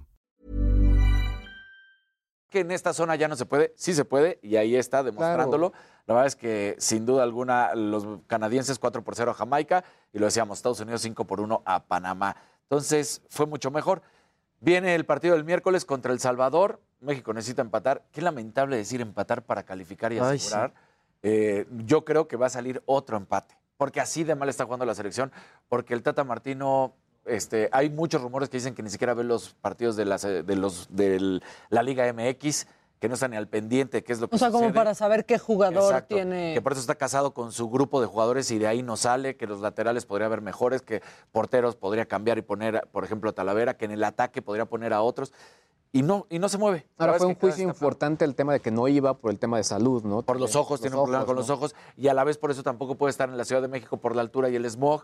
¿El Tata? Entonces, el Tata, el Tata Martino tiene un problema de salud en los ojos. Sí, ahí es- escuchar declaraciones de Hugo Sánchez, bueno, que a Hugo le pega a todo mundo. A todo. Pero Y, Hugo está listo para está listo. Le pega Pero en sentido es que- figurado, no pero- como sí Will Smith. Sí se me hizo un poco, pues, coherente. Si no cuenta con la salud necesaria para poder estar ahí, pues, sí pone en tela de juicio Mira, también la los rumores indican que ya se habló por parte de la Federación Mexicana de Fútbol, son rumores con eh, el Piojo para que tome la selección, en dado caso de que las cosas... Otro que sí pega en serio. Exacto. exacto. No, ese sí pega. Y bueno, la mala noticia fue muy buena el sábado. El sábado todo México estaba con la locura, Checo Sí. Pérez poco sí. Es más, los que estaban hablando de en ese momento de la calificación no habían visto ni siquiera que Checo Pérez estaba logrando tiempo de quali, porque normalmente para la gente, si no lo saben, abajo te ponen los tiempos y quién va mejorando en las curvas lo que está pasando. Y ahí se veía que Checo estaba rompiendo el tiempo de Leclerc.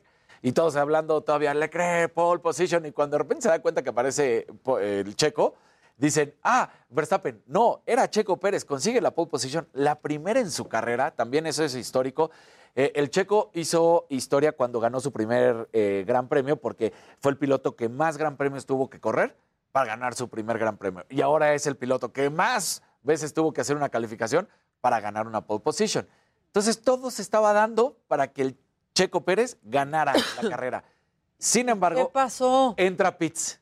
Y en el Sí. momento Y valió Fue como en la vuelta 15, y en- 14. en la ¿no? 16. Valió Y en el momento en que entra Pitts, Valió hay un accidente por parte de la Tiffy y entonces todas las escuderías aprovechan, entran a Pitts y entonces ya se queda en la quinta posición, gana un lugar al final, se queda en la cuarta y todavía por ahí hay un- ¿Podría pasar que se quedara en el tercero? con Carlos Sainz, porque cuando Carlos Sainz está saliendo de pits, viene Checo, y la verdad es que Carlos Sainz tendría que haber permitido el pase de camino, como se dice, ¿no? Porque el que trae, eh, trae el ritmo es Checo Pérez y Carlos Sainz está saliendo. Entonces, el mismo Checo dijo, pues no permitió.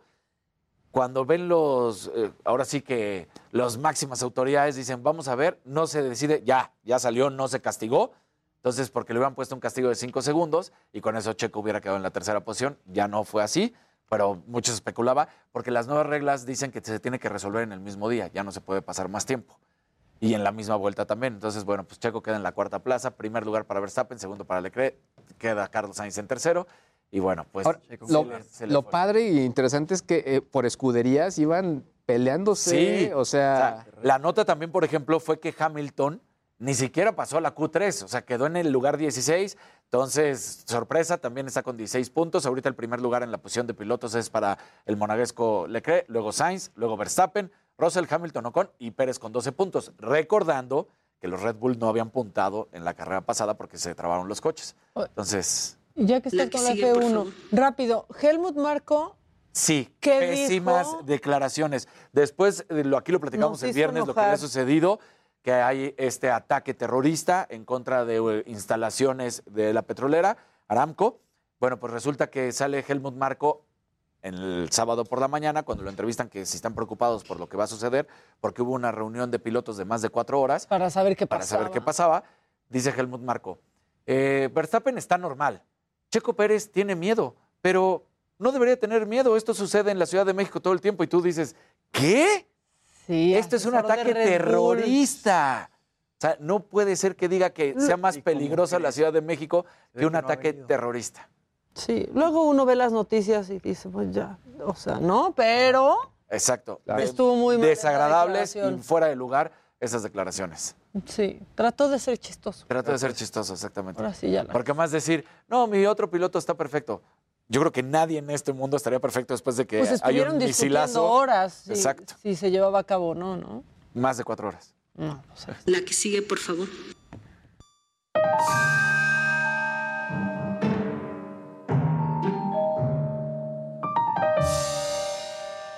El macabroncito es que es lunes.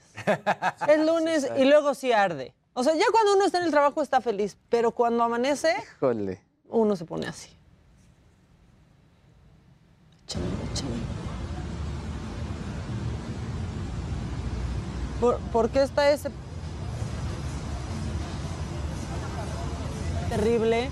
Sucedió en Orlando y un joven de 14 años justo ahí sale volando. La verdad es que está terrible, pierde la vida. Este se llama Orlando Free Fall, ese lugar en donde sucedió, está dentro del Icon Park. Y pues están, están averiguando qué pasó, si este juego cumplía con todas las medidas de, de seguridad. La gente que está ahí grita, algunos que se bajaron dijeron que no se sentían tan, tan bien asegurados con el, con el sistema. Él dice que él, el joven que fallece, Ujú. empieza a decir, despídeme, mis papás, dile que los amo, algo no está bien en esta silla. Eso es lo que dice el amigo que venía con él. O sea, que desde que venía subiendo le empieza a decir, algo no está bien, algo no está bien, por favor dile a mis papás que los amo. Sí, sí, sale volando y está impresionante. Y ese no era el que les quería presentar, porque la primera tanda de Macabrón siempre es más amable, la verdad. sí, pero sí. bueno, sucedió, Este sucedió hace unos días en Orlando, Florida. Y ahora sí, cuando te das cuenta que ya es lunes, a veces no reaccionas tan bien.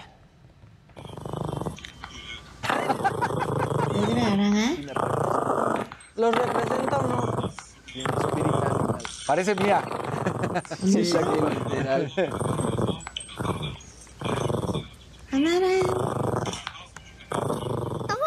Así estaba, así estaba Luis G.I.G. después de que anduvo en el balneario. Exacto. Levántate, Luis. Levántate, Luis. Venga. Tú puedes, tú puedes. Y todo cabe en una moto sabiéndolo acomodar. Bueno, aquí sí, miren, de medidas de seguridad ya ni hablamos. ¿eh? ¿Qué tal esa pandilla?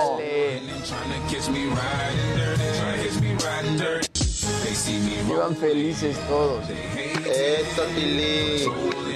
Siete perros. Wow. O sea, la estabilidad que debe La tener eso. estabilidad que debe sí, de sí, tener. claro. Y algo que tenemos que reconocer en este macabrón es que, pues, práctico sí es. Vean, vean por qué lo Sí es práctico. claro. ¿Dónde lo detenía? ¡Qué agarre, qué agarre! Mira nada más. ¡Qué agarre! La verdad es que sí, uno ¿Sí? solo tiene dos manos, a veces necesita valerse de otras cosas. Ahora pero- son jeans. Trae- traerían bolsas atrás, ¿no? Supuestamente. Claro. Y luego también agarran cualquier cosa de pretexto. Exacto. Vamos a ir un corte, pero al volver vamos a hablar con Eric Estrada absolutamente sobre todo lo que ocurrió anoche en la entrega de los Oscar, porque queremos seguir hablando de eso. Entonces aquí tendremos al, al experto. Ya volvemos. Esto es Me lo dijo Adela. No se vayan.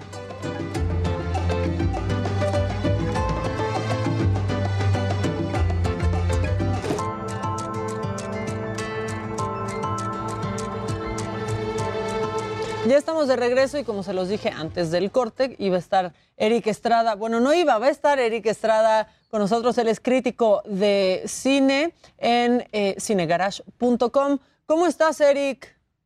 Hola Maca, yo estoy muy bien, muy contento de que me inviten a hablar del Oscar. No. Este, porque pues mucha gente sabe que a mí el Oscar siempre me ha tenido como, siempre lo tengo como aparte, entonces procuro verlo fríamente y hay mucho material para hablar hoy después de una entrega tan rara como la de anoche. Sí, tan rara, tan bizarra, ¿no? O sea, como que nos dio un poco de, de pena ajena a muchos, ¿no? Cringe. eh, y pasaron muchas cosas muy extrañas.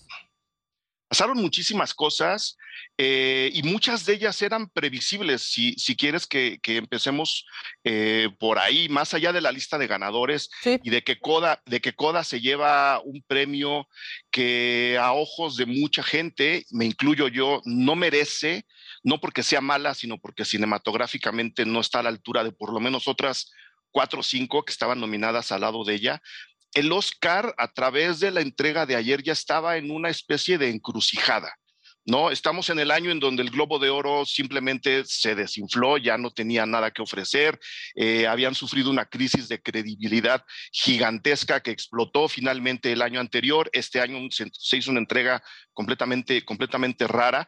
Y en medio de eso y en medio de tratar de cobijar temas de inclusión, temas de libertad, temas un poco más abiertos en sus películas premiadas, el Oscar se debatía además eh, eh, sobre la idea de conseguir un mayor rating lo cual se me hace inexplicable, ¿no? Eh, que estaban buscando que más gente siga viendo la, la fiesta de entrega, la famosa ceremonia, querían entender cómo hacerlo, se inventaron ahí una suerte de trucos que fueron completamente des- desafortunados, sacar ocho premios realmente importantes. De la de transmisión, ¿no? Exactamente, de la, de la transmisión, como para que la gente no se aburriera.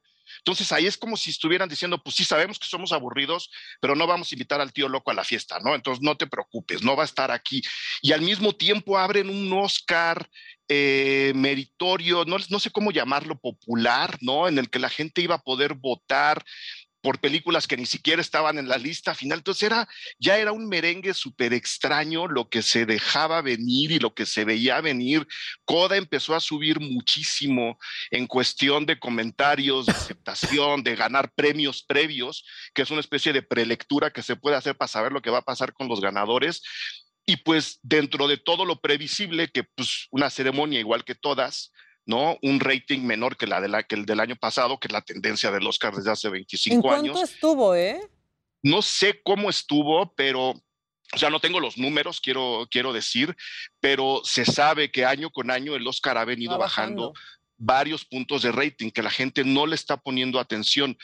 Y un poco tuvo que ver con la pandemia también, el mover la fecha hacia más entrada la, la, la primavera, ya finales de marzo, le evita competir con eventos como el Super Bowl, por ejemplo, ¿no? Este, que, que no ha ocurrido directamente, porque en eso sí la tele gringa se cuida mucho de no encimar sus, sus grandes eventos, pero ahora no tenía realmente ningún otro digamos, competidor grande en cuestión de estrenos en el cine o estrenos en streaming o fiestas o lo que tú quieras. Tenían todo para hacerlo bien y creo que hicieron todo lo posible para hacerlo mal. Eric, ¿ya se sabe que este año la audiencia fue menor que la del año pasado? No, te digo, no tengo los números todavía, pero por lo que detecté en redes, este, podría decir que definitivamente no superaron los del año pasado, que ya es una mala señal, ¿no? Porque si estás haciendo una serie de movimientos, tanto para tu transmisión, en cuestión de guion, en cuestión de presentadores, querían ver si, se, si había presentador o no, si estás haciendo todo eso para elevar el rating y por lo menos estás al nivel del año pasado, creo que podríamos considerarlo un, pequeño tropezón. No tengo los números, pero por lo que detecté en redes, tanto aquí como en Estados Unidos, no creo que hayan subido y, y la verdad eso son malas noticias para la gente que le gusta verlo, porque lo que puede pasar es que las grandes televisoras, moviéndose como se mueven, si no tienen el rating, en algún momento digan, pues miren, olvídense de la ceremonia televisada, que fue lo que pasó con los Globos de Oro, precisamente, no vamos a televisar la ceremonia y entreguenlos como puedan. Sí, que aparte pues esperaba que ahora, ¿no? Con el regreso de las anfitrionas, ¿no? Con estas tres mujeres que siempre aparte son súper agudas, ¿no? Que son conocidas por poner temas pues incómodos en la mesa con un toque de humor e ironía. Y tampoco pasó, porque cuando fue lo del cachetadón, pues yo no concibo que, no solo Amy Schumer, pero absolutamente nadie dijo algo claro. O sea, una ceremonia completamente acartonada que no reacciona, ¿no? Ni a lo que está pasando en su escenario. Claro, fue, fue acartonada incluso cuando fue más auténtica, que es en el evento Will Smith. Sí, sí, sí. Que creo, que, creo que fue el momento de mayor improvisación de la noche, fue justo ese. Y la cosa estuvo tan acartonada, he visto varios clips, vi lo de la entrada de la, de la alfombra roja, que siempre hay que echarle un, un, ojo para ver qué tan nervioso viene uno, la otra, de lo que he visto así, revisado en clips extras a la transmisión de ayer. Lo más auténtico fue lo de Will Smith.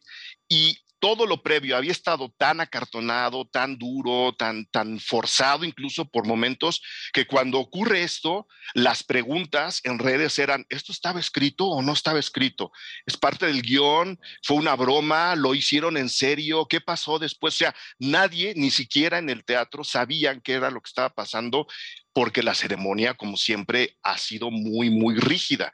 Yo creo que es eh, la fórmula esta del presentador, la broma, ¿no? La categoría y el ganador podría renovarse de muchas formas para entrar a la tele del siglo XXI. Estamos viendo una entrega prácticamente igual a las diseñadas en los años 20, 30 del siglo pasado, repitiéndose en, pleno siglo, siglo XXI sin jugar con formalidades que la tecnología te da, ¿no? que, que, la propia televisión contemporánea te puede dar. Creo que no han entendido cómo modernizar la, la ceremonia y siguen agarrados a esta fórmula que nos entrega momentos como el de ayer en los, en los que la gente no sabía si reír o llorar y eso se me hace muy triste tomando en cuenta que estamos hablando de uno de los premios más populares en el, en el mundo del cine universal, ¿no? Prácticamente cualquier persona ha visto por lo menos cuatro películas de las diez que estaban nominadas a Mejor Película Anoche y que pasen estas cosas se me hace súper extraño. Eh, y, que, y que el evento más auténtico de la noche haya sido el más lamentable, también se me hace súper extraño. Eh, estimado Eric, ya salieron, bueno, todos nos estamos un poco informando ya y actualizando con los datos, ya salieron los datos y lo que publica The Hollywood Reporter es que sí, efectivamente, sí hubo más audiencia eh, este año que el año anterior, es ligeramente más, aproximadamente fueron 13.73 millones de espectadores lo que tuvieron el día de ayer, pero un poco... Eh, Hay que ver a partir de qué momento. Ah, exactamente. Claro, el, minuto a minuto, porque si, si el pico está en el minuto de la bofetada, también nos da un indicador muy, muy claro, ¿no? Ahora, aquí la pregunta es, eh, un poco tú que conoces todo esto y conoces cómo trabaja la academia, ¿la academia podría retirarle el, Oscar a, Will Smith, sí o no? Sí, se estaba hablando justo hoy en la, en la mañana, bueno, más, más, más temprano. Eh, hay un código de buena conducta durante la ceremonia que la academia exige, presenta y los invitados a la, a la fiesta de la entrega conocen, ¿no? Eh, se pueden hacer ciertas cosas, no se pueden hacer otras, otras tantas y por eso es que mucha gente como, como Marlon Brando en su momento decidió no ir a recibir su Oscar porque precisamente el código de buena conducta les prohíbe hacer ciertas cosas expresar ciertas demandas, ¿no? Portarse como Will Smith ayer, por ejemplo, ¿no? Entonces, la regla que rompe Will Smith es la de la buena conducta, más allá de que fue un hecho violento, que, tenemos todos los matices y que creo que también es un tema a, discusión, ¿no? ¿Quién escribió esa broma? ¿Por qué se hizo todo aquello? Sí había una idea de, las cúpulas de la academia para reunirse y ver no solo si le quitan el Oscar a Will Smith, sino si lo expulsan de la academia, ¿no? Entonces, pues este, ese tema se está, se está hablando, se está hablando ahora y podría pasar. Tenemos que ver qué es lo que deciden, pero la posibilidad simplemente por reglamento existe.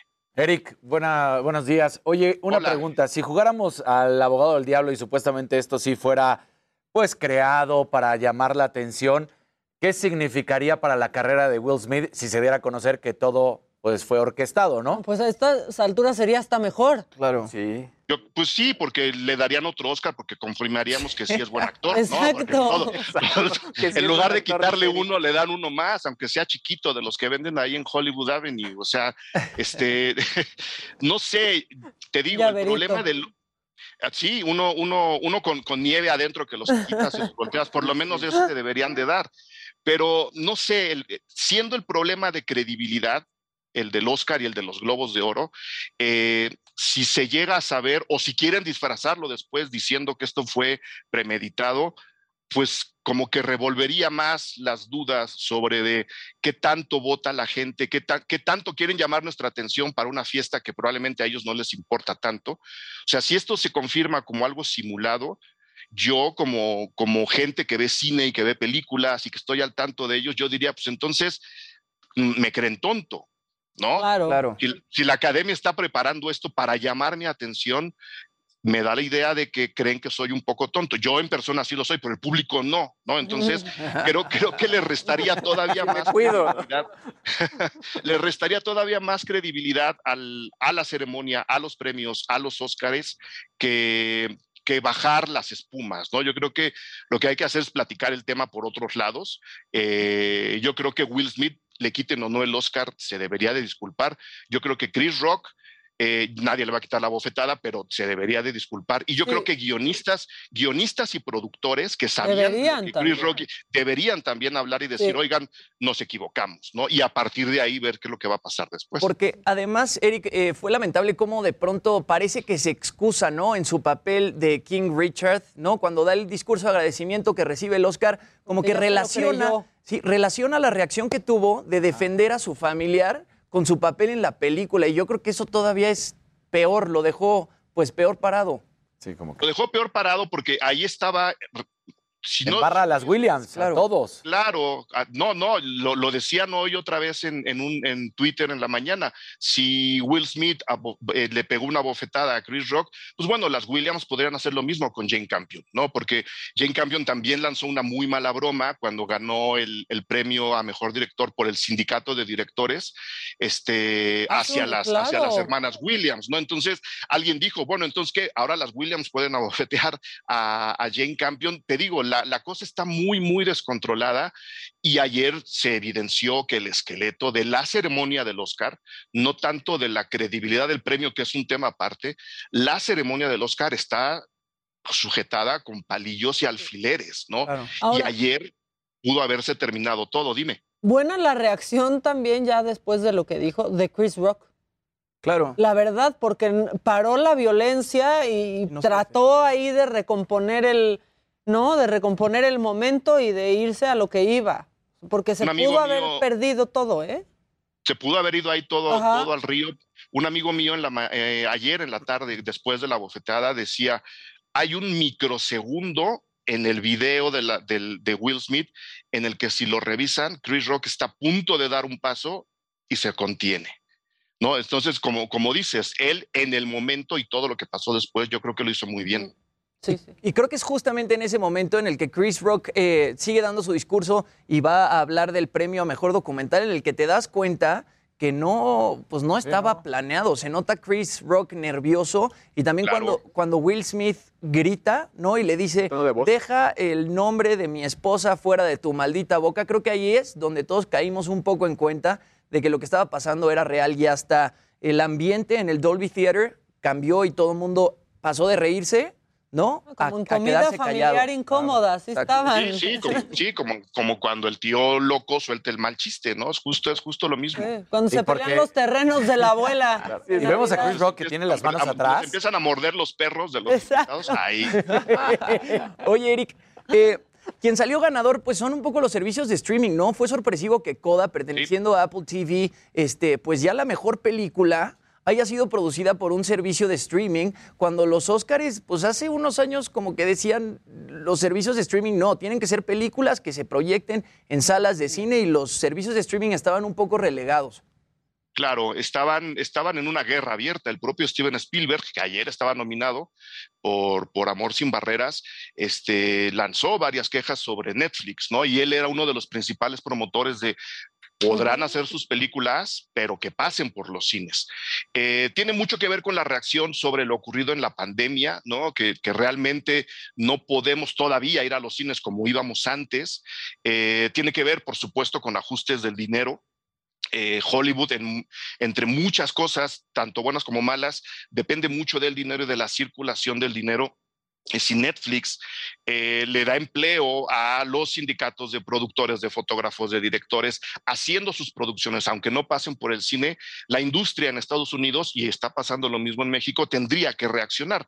Se acepta la entrada de las películas producidas por, por los servicios de, de, streaming y ahora, pues, eh, eh, lo que está pasando como, es, como evento colateral es que nos podemos dar cuenta el control creativo bastante cerrado que tenían los estudios tradicionales y cómo los servicios de streaming, sin ser ninguna bandera de la libertad, han abierto un poco más la, la idea de que el cine se hace en equipo y que hay que contar historias y que se pueden contar de mejor manera, y aquí están los resultados. Nada más hay, habría, habría que checar la lista de nominadas a mejor película.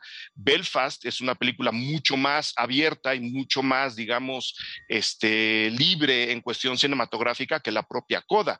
No miren arriba, es una sátira hecha también para, para, para, el streaming que juega con muchos géneros, cosa que a los, a los, estudios normalmente no, no les gusta. Drive My Car, pues bueno, viene incluso de, de es una producción eh, extranjera, no es una producción enteramente, enteramente americana, este, y ahí está una propuesta también muy, muy diferente, un cine mucho más de cocido lento. Esto no lo veíamos hace unos siete años, por ejemplo, que eran películas bastante más estrictas, nada que ver con, con Licorice Pizza o el propio Callejón de las Almas Perdidas o El Poder del Perro de, de, Jane Campion. ¿no? Lo que se está evidenciando es eso, que los servicios de streaming, más allá de circular el dinero, sí le están permitiendo a los cineastas, insisto, hablo en, en, en, el equipo, fotógrafos, actores, actrices, les están dando un poco más de libertad y eso va a traer ventajas para quienes vemos cine. Vamos a tener películas bastante más interesantes. Y El Poder del Perro, pues a fin de cuentas fue la gran ignorada de la noche, ¿no, Eric? Tenía 12 nominaciones, se esperaba que ganara todo. Digo, sí gana mejor dirección, Jane Campion gana mejor dirección, pero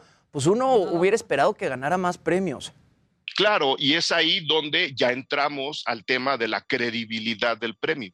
Este, eh, especialmente porque la categoría de mejor película es, si no es la única, es de las muy, muy pocas en la que votan todos y todas las, las pertenecientes a la, a la, academia. Todos, todos los miembros, todas las personas que están en la academia votan por mejor película. Las demás categorías se votan por rubro. Los actores por actores, los fotógrafos por fotógrafos, guionistas por guionistas, y así nos podemos seguir en, absolutamente todas.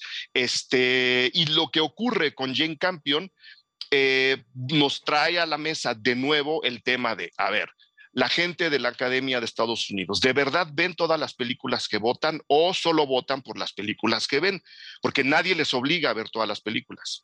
Ah. Y normalmente se sabe, no ven todas las películas. Entonces, lo que, lo que puede ocurrir es que solamente voten a favor de películas que sí vieron y no voten por películas que simplemente o no les dio tiempo o no se les antojó o no, le, o, no quisieron abrir la liga del streaming para poder, para poder verla. Entonces, por un lado. Por el otro lado, creo que sí hay una carencia, no hablo de la academia en general, pero sí aquí hablo del público, de todos nosotros, de sensibilidad cinematográfica, ¿no? Sin quitarle mérito a Coda, eh, siendo una, un remake de una película francesa, este, y siendo una muy buena adaptación, creo que ahí el, el guion de, el, el, Oscar de guion adaptado es el, el que mejor le acomoda la, a, la, a, la, película.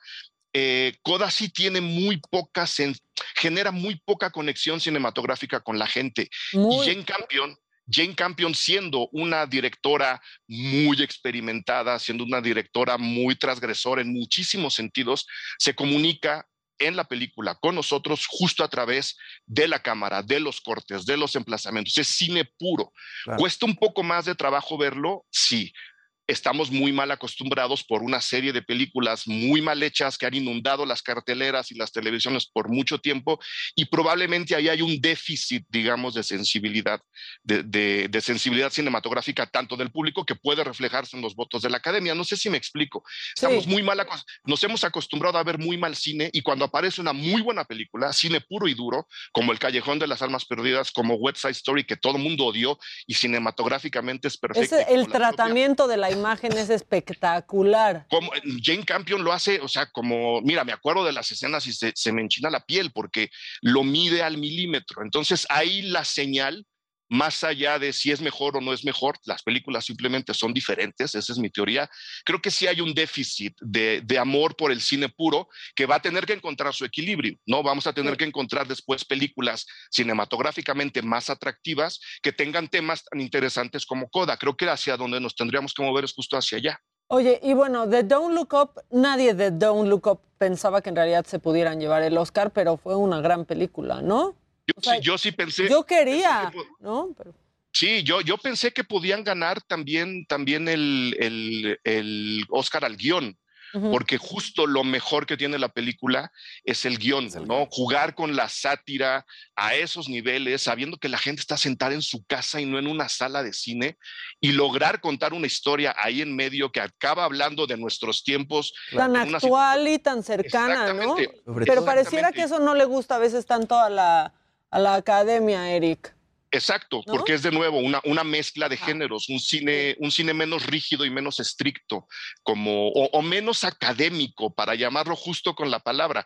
Coda es una película muy académica, está todo dentro de la regla. Hay de repente quien dice, hay fórmulas para ganar el Oscar, sí, sí las hay.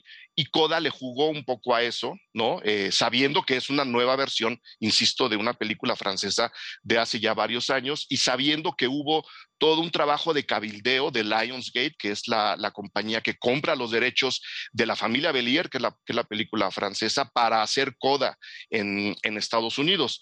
Lionsgate, este, y aquí va el dato, lo leí en IndieWire creo que el sábado o, o el viernes, al comprar los derechos de la familia Belier, tiene también la decisión final de estrenar la película en la cual está basada la película que ellos van a hacer. O sea, podrían haber estrenado La familia Belier en Estados Unidos. Y Lionsgate, sabiendo que querían hacer una película que llegara por lo menos a las nominaciones pequeñas del Oscar, impide, ellos mismos se impiden el estreno de La familia Belier para, que en Estados este Unidos... Exacto, todo el hype, todo el empuje del público que está viendo la película vaya sobre su película y no sobre la original. Entonces, es hermosa. La original de verdad. La original es bien bonita, a mí me gusta mucho más. Y el peligro era ese, que la gente pensara, a mí me gusta más la francesa que la gringa, entonces nomás no la estrenan. Sí, porque se fue sabiendo después, ¿no? O sea, como de, ay, pero creo que ya hubo una vez una película francesa y que es remake. Oye, Eric, pues muchas gracias, este, porque pues sí le hemos dado a este tema hoy. mira, aburrieron y todo, pero nos dieron mucho de qué, de qué hablar. Esa, nos dieron, media hora de hoy. Exactamente, nos regalaron media hora de este lunes y ya nos vamos a un corte, pero este, te pueden leer y encontrar en cinegarage.com. Exactamente, Cinegarage y todas las redes sociales son así, Cinegarage, Cinegaraje. Ahí nos encuentran, ahí está toda la información, ahí está la lista de ganadores. Y en la saga, ¿no? Que no se te olvide tampoco. No, no, por supuesto, en la saga yo hago recomendaciones semanales de lo mejor que pueden ver tanto en cines como en streaming. Muy bien. Bueno, y nos vamos a ir a corte, pero antes del corte, pues vean este fragmentito de una entrevista que le hizo la señora de la casa a Eugenio Derbez. Cuando digan, and the winner is. Ay, no me digas eso porque me, traumo. Es, es, para mí, yo no sé si haya alguien que desee más eso que, yo, porque desde los siete años lo deseo y, ha sido un sueño de vida. Cuando Ay, qué, bonito. The winner is, the winner. Bueno, vamos un corte, volvemos con mucho más. Esto es Me lo dijo Adela.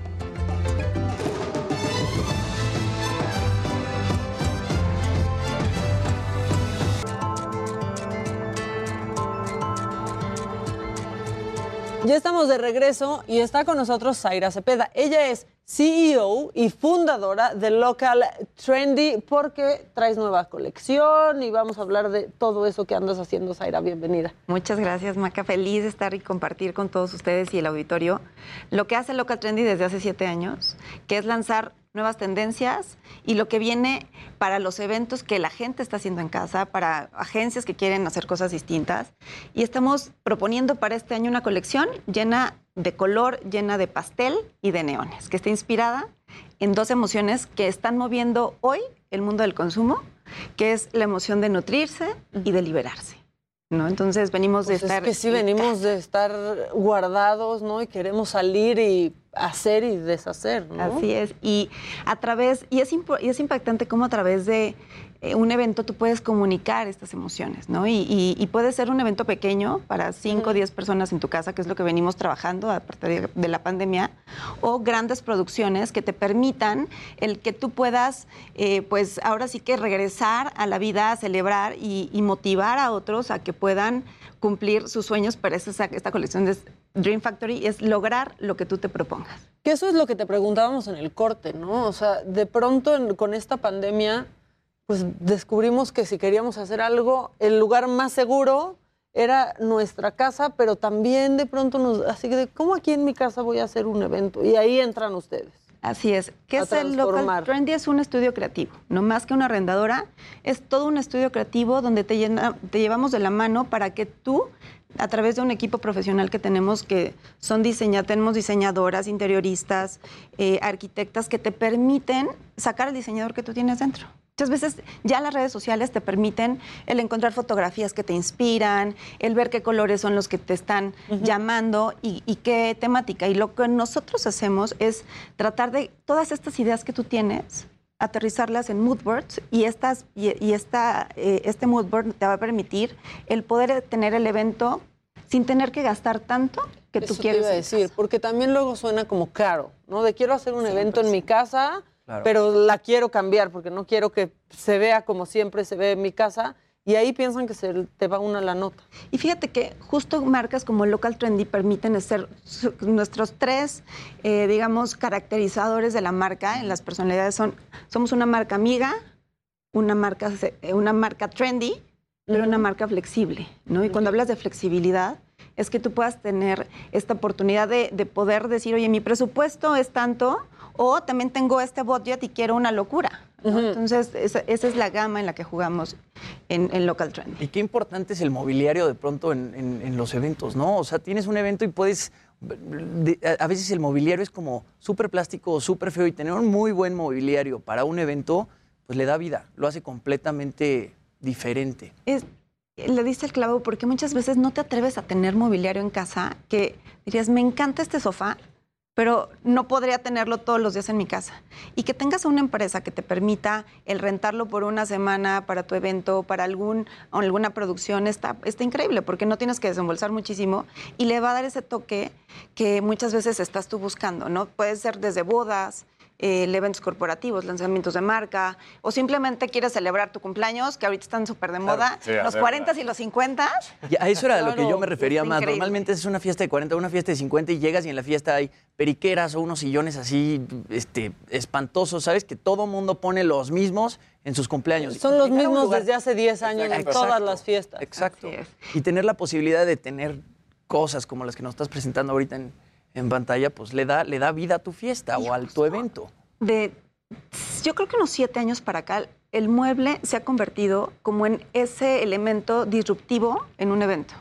Tú a través de, ves, hay cole- es- es- en esta colección son tonos, son la- las formas son, tono, son, son unos tonos pasteles, las formas son todas redondas, muy eh, inspiradas en, en el mid-century y son multifuncionales. Estos son, eh, eh, son, es mobiliario que tú puedes modificar al, al espacio que tú tienes, porque hay espacios muy pequeños o hay otros que quieres hacer. eh, Que no sabes ni cómo que llenar, No sabes ni cómo ¿no? llenarlo.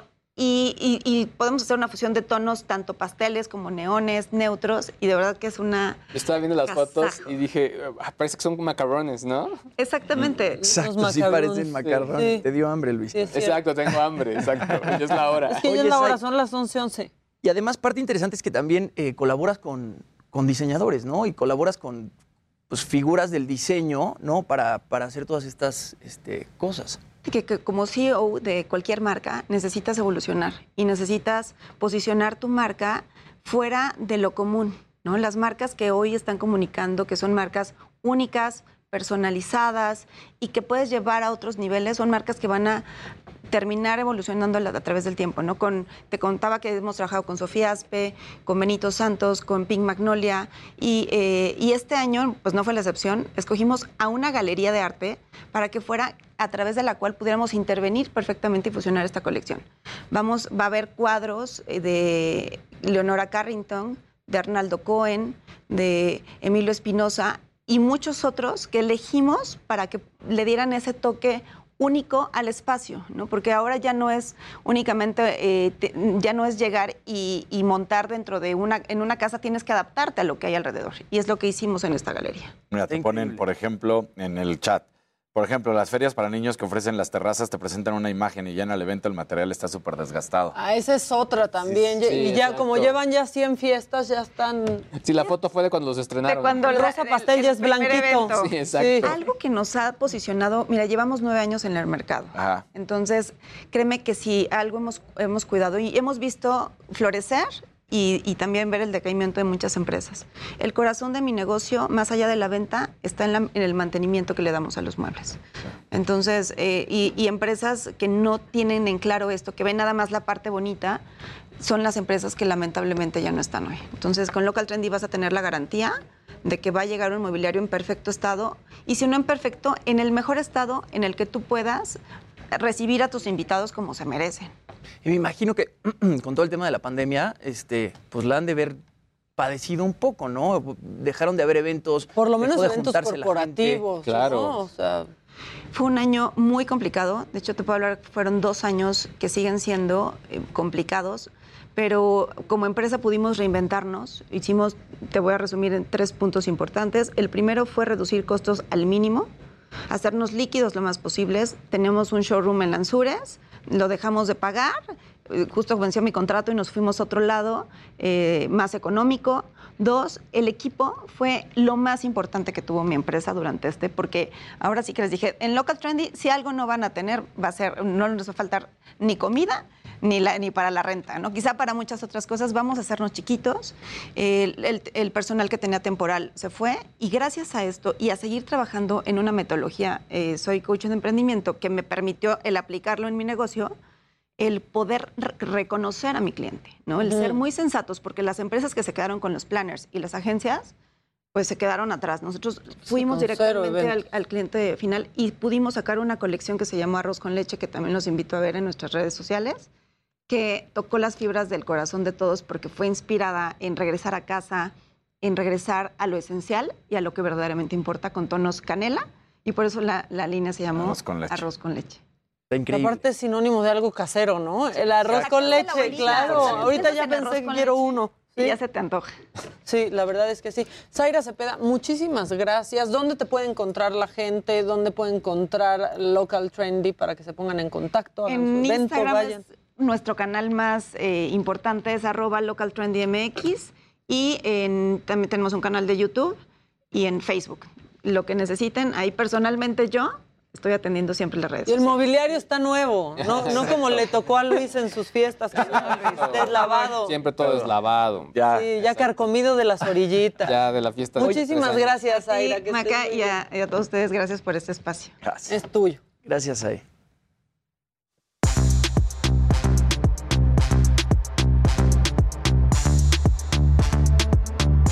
Ustedes. Bye, Bye, bye. Zaira. Bueno, pues Bye, el montón. Ya, siguen, la gente está enganchada, que si Pete Diddy ya dijo que ya se reconciliaron y que todos seguimos aquí bien enganchados. Este, pasaron muchas cosas. Muchas cosas. Pero tú traes cara, yo ya te conozco a ti la carita, Luis, cuando Nada más, quieres soltar es- una. Es un dato rápido, o sea, que ya han empezado a salir como ya los datos duros de todo lo que ocurrió el día de ayer.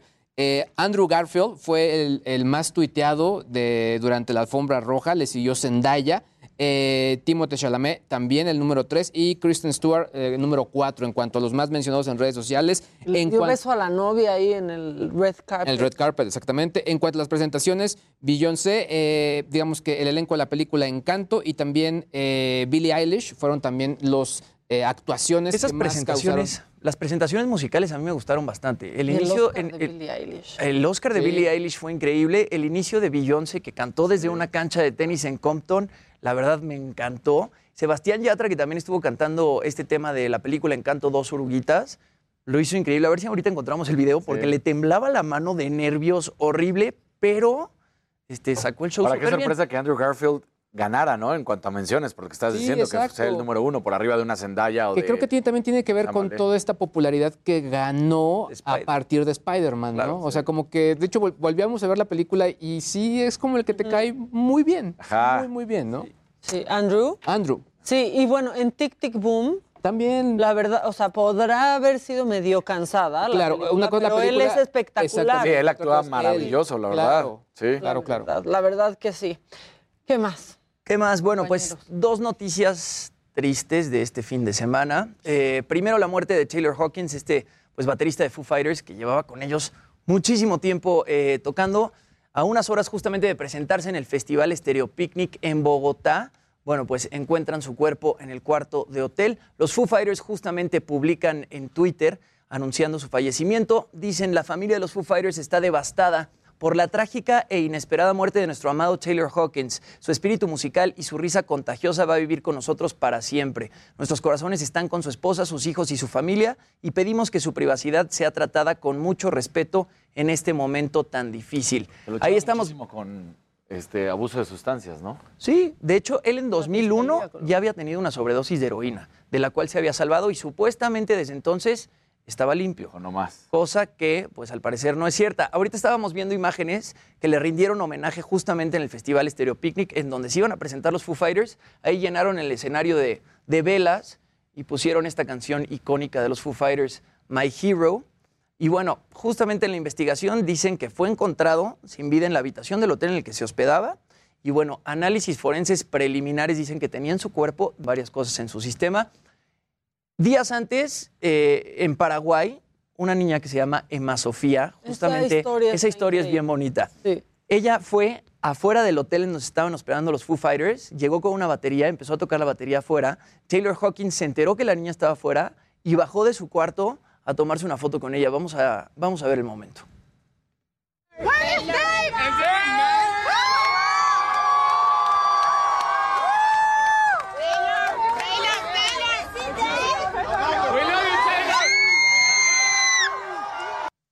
Bueno, un momento bien bonito. Y después en Lollapalooza, Brasil, Miley Cyrus también hizo un homenaje a Taylor cantando su rola Angels Like You. Y es que sorprendió muchísimo. Yo en ese momento, el viernes estaba en el concierto de Coldplay, se me había acabado la, la batería del celular y yo me enteré por Chris Martin que había muerto Taylor Hawkins. Y todavía Taylor eh, Chris Martin hizo otro homenaje en el concierto a Coldplay el viernes en Monterrey. Enloqueció Monterrey con el concierto de. Coldplay, ¿no? fue una locura. Fue una locura. Eh, subieron justamente a un, a un chavito a tocar el piano. Eso fue en el concierto del sábado. En el concierto del viernes pasó lo de Taylor Hawkins y bueno, un concierto impresionante. El BBVA lleno de gente, todo el mundo con su pulserita. Este, El estadio de colores, el show de pirotecnia, una, una brutalidad. Y este fue el momento Hace el muy sábado. esto Chris Martin, ¿no? Sí, sí. su- Subir gente En siempre. México creo que también Sí. subió alguien a la Yo- guitarra. Yo también cuando vi el concierto también lo vi. Este chavo se llama Bernardo Santos y es originario de Aguascalientes. Y justamente lo subió a tocar el piano en esta rola Gravity. Y bueno, creo que el momento es increíble. Yo estoy esperando a ver si el Foro Sol me sube a mí a cantar algo con él.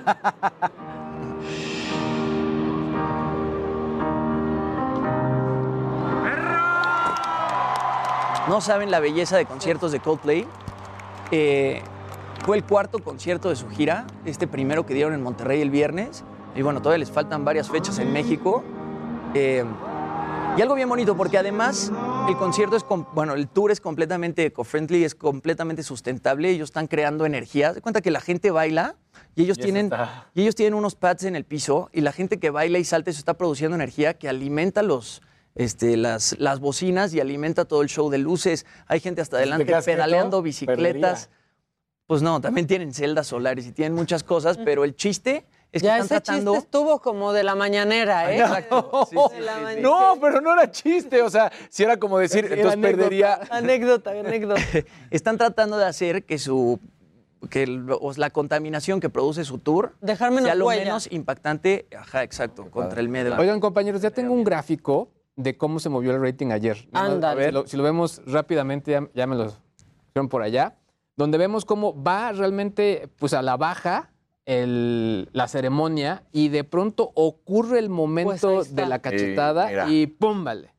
Pero hasta triplica lo que había. Triplica. Yo creo que más, ¿eh? O sea, el punto importante es que seguramente si en ese momento, como lo habíamos mencionado, estaríamos hablando de otras cosas y estuviéramos diciendo que la audiencia seguía a la baja. Sí. No, bueno, qué locura. Qué fuerte. Oigan, pues Cristiano Ronaldo, eh, ya saben que va a jugar el repechaje contra Macedonia del Norte, viene el Mundial de Qatar 2022. Hoy en la mañana, en Europa, le preguntaban eh, que cómo había sucedido esta situación de que todos los rumores apuntan a que va a ser su último Mundial y qué bueno que no se tiene que enfrentar a Italia. Y me encantaron la- las respuestas de Cristiano. Ronaldo a sus 37 años y dice, quien manda soy yo, punto final. Muchos hacen esta pregunta, ¿quién va a decidir mi futuro? Soy yo. Si me apetece jugar más juego y si no me apetece jugar, no juego. Así que Pues sí. déjense de estar metiendo. Luego va a anunciar que se retira, pasa tiempo en su casa y dice, regreso como Tom Exacto, Brady. sí, tal cual. De pronto todo el mundo empieza a presionar, ¿no? Claro. Entonces me parece. Y este es uno de los mejores futbolistas de la historia. Estos últimos 20 años, él y Lionel Messi han marcado el fútbol y lo cambiaron para siempre, sin duda alguna. Pero bien, Cristiano Ronaldo, ¿no? Diciendo, ya párenle a esto. Pues sí. No, y un role model muy sano, Claro. muy- sí es ejemplo de que se cuida. No, Cristiano Ronaldo es impresionante en todo lo que hace, ¿eh? La verdad es que sí. Él sí. Oye, ya que estamos con deportes, hablaste de la pole position Sí. de, de Checo Pérez. Este hombre nos representó a todos cuando Checo se llevó la pole position. Seguro ya lo vieron, pero este, por favor, traten de leer sus labios. Está muy fácil, ¿eh? Está muy fácil.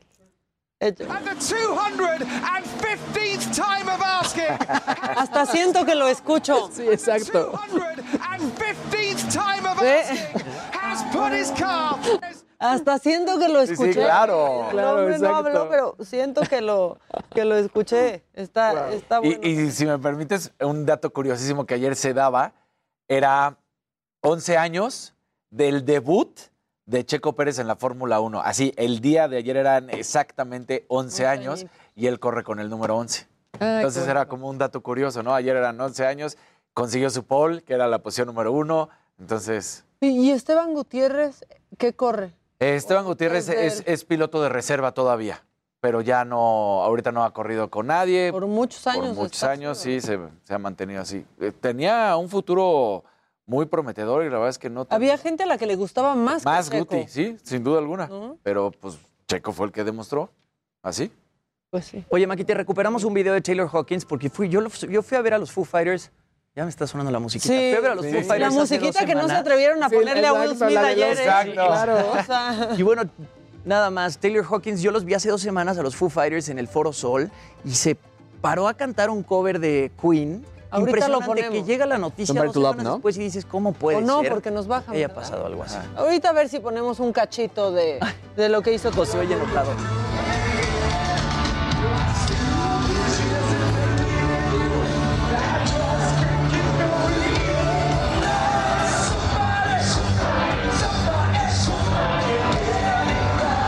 Los Foo Fighters además son una super banda, ¿no? O sea, y este güey, Joe, es como- Oigan, Y el canto cosa súper macabrona que justo cuando vuelve a ponerse de baterista Dave Grohl, Sí. El cantante en ese momento. No, hay- ¿no? se hicieron muchas, muchas, Muchas figuras ahí. macabronas. O sea, Franco Escamilla se echó por ahí un tweet que ya lo querían cancelar así de... Eso les pasa por juntarse con Dave Grohl. Otra vez, ni siquiera es tan chistoso. No es chistoso. Tampoco ofende, ese nomás, la verdad, ya tampoco quieren cancelar cualquier cosa. Vamos a un corte, ¿quieren? Vamos. Y al volver eh, vamos a platicar con Altair Jarabo porque estrena Corazón Guerrero. ¿Estrena o estrena? No sé, pero aquí va a estar Altair.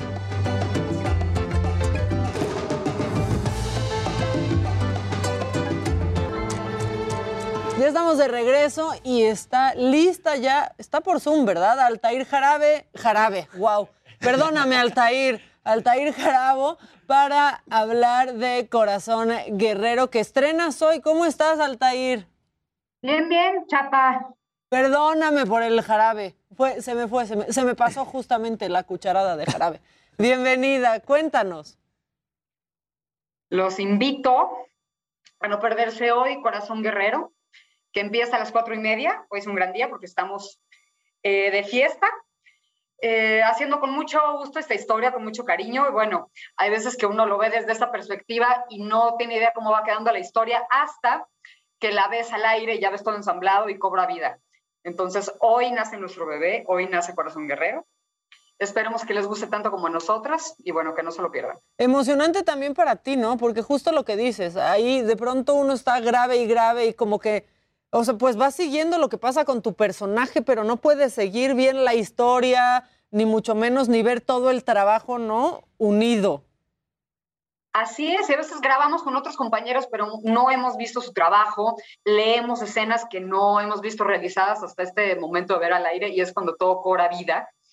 Eh, yo soy de las actrices que sí veo mi trabajo, un poquito eh, por vanidad, aunque es duro verse a sí mismo y escucharse, eh, pero bueno, ver el aire es, es, necesario, a mí me gusta mucho y estamos hoy pues muy emocionados y a la expectativa de qué le va a parecer al público. Queremos que se enamoren, que lloren, que rían, que, que vean los músculos y las explosiones y bueno, y todo lo que sucede en el melodrama. Querida Altair, ¿cómo estás? Te saluda Jimmy Sirvent. Eh, aquí estaba leyendo que denominan a tu personaje como villagonista. ¿Eres, eres tú la villana eh, eh, en esta producción? Cuéntanos un poquito, pues sí, de qué va tu personaje y, sí, ¿qué, qué, papel juega en esta historia. qué, qué, término tan, tan curioso. Mira, la verdad, Carlota no tiene salvación. Es una impresentable. no tiene, no, no tengo manera de defenderla. Em, es una villana que tiene, la verdad, ciertos em, desequilibrios. Vivió un trauma muy grande de, chiquita, entonces eso le, le, generó, pues, cierta inquietud mental y creo que los límites que toda persona tiene para decir, no digas esto, no te le vayas a golpes a fulanita, compórtate en la mesa, ella no escucha esa voz, no tiene ese tipo de límites y es relativamente refrescante interpretarla porque casi casi que escucha una voz interna y le hace caso y hace todo, todo lo que le da la gana. Eh, cuando lo leí parecía trágico, pero a la hora de ejecutarlo es más bien tragicómico. Eh, está siendo muy divertido, muy refrescante. Pero aparte tú la disfrutas mucho, ¿no? O sea, ser la mala te sale increíble, pero, pero la disfrutas. O sea, yo siempre que te veo haciendo un, un personaje así, digo, es que se la está pasando espectacular. Disfruto mi trabajo. La verdad, he hecho también a la esposa maltratada, he hecho a la mujer empoderada y todos los trabajos les encuentro una arista, un momento de disfrutar. Eh, si bien los trabajos victimosos no son los que más me gustan, sinceramente, creo que las villanas eh, se traen en jaque a, el resto del elenco, casi historia, aunque bueno, siempre acaban mal, obviously. Eh, disfruto todos mis trabajos y creo que mi trabajo es crear nuevos personajes, encontrarle aunque todos coincidan en puntos, pues les presto mi, mi, cara, mis ojos, mi voz, claro que les termino dando algo mío. Espero que yo no me haya llevado mucho de ellos porque muchos son impresentables. Pero bueno. Oye, Altairi, ¿cómo te la llevaste eh, con la pandemia? ¿Pudiste trabajar en producciones durante la pandemia o hasta ahorita estás como pues volviendo a agarrar chamba? Pues mira, eh, tuve suerte, la verdad, porque sí me aventé todo un proyecto en plena, plena, plena pandemia con Rocio Campo. Hicimos vencer el desamor. Eh, tuvimos muchos cuidados, era todo un, todo un tema, como ustedes ya, ya sabrán todas las medidas que se tenían que tomar, pero sí hice todo ese proyecto entero. Y un año después retomo con Salvador Mejía, con quien estoy súper agradecida, una gran producción. Él personalmente pues lo, lo respeto y lo quiero mucho. Bueno, aquí de, de regreso a los foros de San Ángel. Oye, sí, y además te casaste en pandemia. No, trabajaste y además te casaste. ¿Qué tal, eh? ¿Qué la, tal? la aprovechaste bien. Aburrida no estuve. Aburrida no estuviste, está increíble. Oye, esta es producción realmente de Televisa Univisión, ¿cierto? Bueno, pues ahora ya el matrimonio entre Televisa y Univisión ahora ya es oficial. Llevábamos pues, obviamente muchos años colaborando y, mm, con tráfico de contenido, bueno, con, intercambio de contenido. Ahora, bueno, ya, ya es oficial, ya somos oficialmente casados todos. Eh, también se va a estrenar allá, me parece que en otro horario y en otra fecha. Pero, pero bueno, es un público también muy querido, muy, muy querido. Increíble. En cuanto al elenco Altair, ¿quién más te acompaña en esta producción? Ay, bueno, pues está mi comadre Sabine Musier, que siempre es la tercera novela que hacemos y, siempre nos odiamos, pero en la vida real nos amamos. Eh, hace mi papá Diego Rivera, mis hermanas son Oka Giner, eh, Karena Flores. El protagonista es Gonzalo García, tipazo, muy querido para mí. Alejandra Espinosa hace su debut de protagonista, lo está haciendo súper bien. Eh, Rodrigo Girao, Cristian de la Campa, es un elenco divertido, alivianado, profesional, y mira que nos tocan jornadas muy cansadas, muy desveladas, pero se pasa rápido con, un buen elenco. Debo decir que ayuda muchísimo. Está increíble, Altair. ¿Estrena entonces hoy? ¿A qué hora? Hoy, hoy, ya al ratito, a las cuatro y media de la, de la tarde por las estrellas los vamos a estar esperando. Es un muy buen horario, la verdad no tiene pierde. Esperemos que les gusten, que se enamoren, que lloren, que se apasionen, que tengan los mismos deseos de venganza, que les gusten los músculos, las, explosiones, el fuego y bueno, todos los elementos que hacen del melodrama digno de verse. ¿Cómo te preparas? ¿Dónde, dónde vas a ver el estreno? ¿Y con quién? Ya nos, confieso que ya tuvimos un adelanto, ya el viernes. Ya, ustedes ya vieron, ya vieron. Sí, porque ya se estrenó digital, ya está en Blim, por ejemplo, entonces ya pudimos ver online el, primer capítulo. Está disponible para todo el mundo, pero anyway, no se pierdan la tele, no se pierdan eh, la televisión abierta. ¿Qué opinas tú, Altair, de estos estrenos como adelantados de pronto para la plataforma digital? ¿Te sabe igual el día del estreno, la neta? Mm, no, no, no, creo que sí se, se, desluce un poco. Creo que no hicimos en esta ocasión nada masivo y de manera personal, bueno, todavía teniendo precauciones por el COVID, no se podía hacer algo, un evento multitudinario, entonces estaba la opción de hacerlo por Zoom, que creo que sí eh, hubiera sido más complicado, así que trabajamos mucho, mucho en hacer entrevistas en lugares pues de primera como los de ustedes. Gracias. Y bueno, hemos hecho mucha promoción y como decimos, el perico donde seas verde. Si la historia gusta y encanta, no va a tener quien la pare y por más promoción que le hagas algo que no va a gustar, pues es otro resultado, ¿no? Entonces confiamos en la gran calidad que tiene esta historia, en su superproducción y bueno, pues a ver cómo nos va, que espero y confío que muy bien. Oye, querida Altair, llevamos aquí todo el día platicando de los Óscares, ¿no? De todos estos pues, momentos extraños. No podemos olvidar la cachetada de ayer, no la superamos. Seguramente te los echaste. ¿Qué opinas de, esta edición de los premios? Y si no los viste, viste la cachetada. O sea, eso es un hecho. Obvio. Voy a decir algo políticamente incorrecto. Venga. Vas. Estoy contra la violencia, sí, pero agredir verbalmente eh, una burla es también violencia y el que se lleva se aguanta. Sorry. Sí, no es justificable, pero hubo violencia antes, ¿no? No se justifica la violencia, pero ya quiero ver que ofendan un buen día a sus parejas o a la persona que amen ahí en su cara y tú nunca sabes si un tema es tan doloroso eh, como para eh, exponerlo así nada más para causar una risa, yo no, no lo justifico. Y está esta tendencia a pensar que los actores o las figuras públicas son de hule y están eh, en una plataforma como para que sean de punching bag. Y no, si ese es el status quo, no me pues no me parece, debería cambiar porque también otros comentarios es como, bueno, pues a eso van a los Óscares, ¿no? Y siempre ha sido así, siempre hay un comediante ahí que, va a decir alguna cosa de ellos, pues ¿por qué tiene que seguir siendo así, ¿no?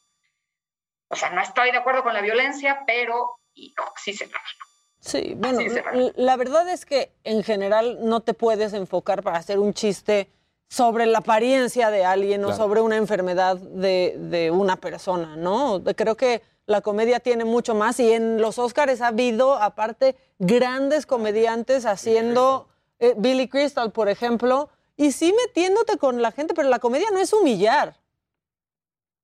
Claro. Y, habiendo tanta capacidad para tener un humor eh, universal, súper fino, tienen todos los elementos, eh, pues ¿por qué agarrar a la, gente para humillarla? O sea, cuando con una mano los premias, con otra los, les pues sí. los expones, ¿no? Se me ha hecho un doble discurso bien raro. Pero ahora, hablando de lo que se debería hablar en una premiación de los Óscares, que son las películas, tú siendo actriz, ¿qué te parecieron? ¿Qué te pareció, por ejemplo, Coda, que ganó Mejor Película y que está ahí Eugenio Derbez? Ay, qué gusto, qué gusto me dio, de verdad. Eh, de, de verlo aquí caminar en los pasillos de San Ángel y de repente en los Óscares, qué gusto. Mira, por, por ser mexicano, por, por ser aquí de la casa, por miles de razones, ha tenido un camino ambicioso, talentoso. Me da muchísimo gusto, sinceramente. Buenísimo, Altair. Y de las mujeres, Jessica Chastain, ¿viste The Eyes of Tammy Faye? No vi la película, caray, pero soy gran admiradora de ella. Me fascina. No, no he visto la película aún, eh, pero soy gran seguidora de, de, la carrera de Jessica y se me hace, mira, bonita es lo último. Es súper talentosa, súper classy, tiene una gran personalidad. Eh, no dudo que haya hecho un gran trabajo. Ahora, ayer también vi la película de Del Toro, y me encantó. Otro sí, no, y se fue como en blanco. Sí, la ignoraron muchísimo. Estaba nominada a cuatro premios y realmente, pues en ninguno sobresalió esta peli de Del Toro. Pues se lo merecía, quizás. Sí. Casi se lo merecía. ¿A Kristen Stewart la viste en Spencer? He visto adelantos y, bueno, ella está muy bien, muy bien, pero bueno, pues creo que la, la superó Jessica, ¿no? Altair, sí. tienes que ver las películas del Oscar. Estaban muy buenas, te las que- tienes que echar. ¿A qué hora sí estuvo trabajando? claro. Toda la pandemia ha estado trabajando, no ha parado, organizó una boda, Exacto. no paró de grabar. Mucho trabajo. Altair, pues muchas gracias.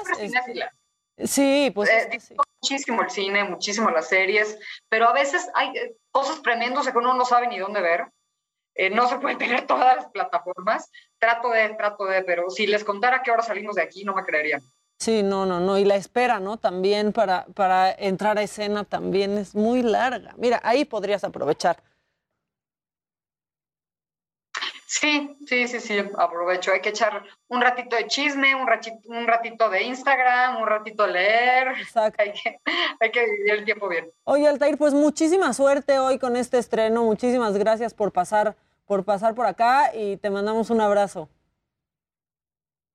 Muchísimas gracias, un abrazo a ustedes, a su público. No se pierdan Corazón Guerrero, espero que, que tengan uno.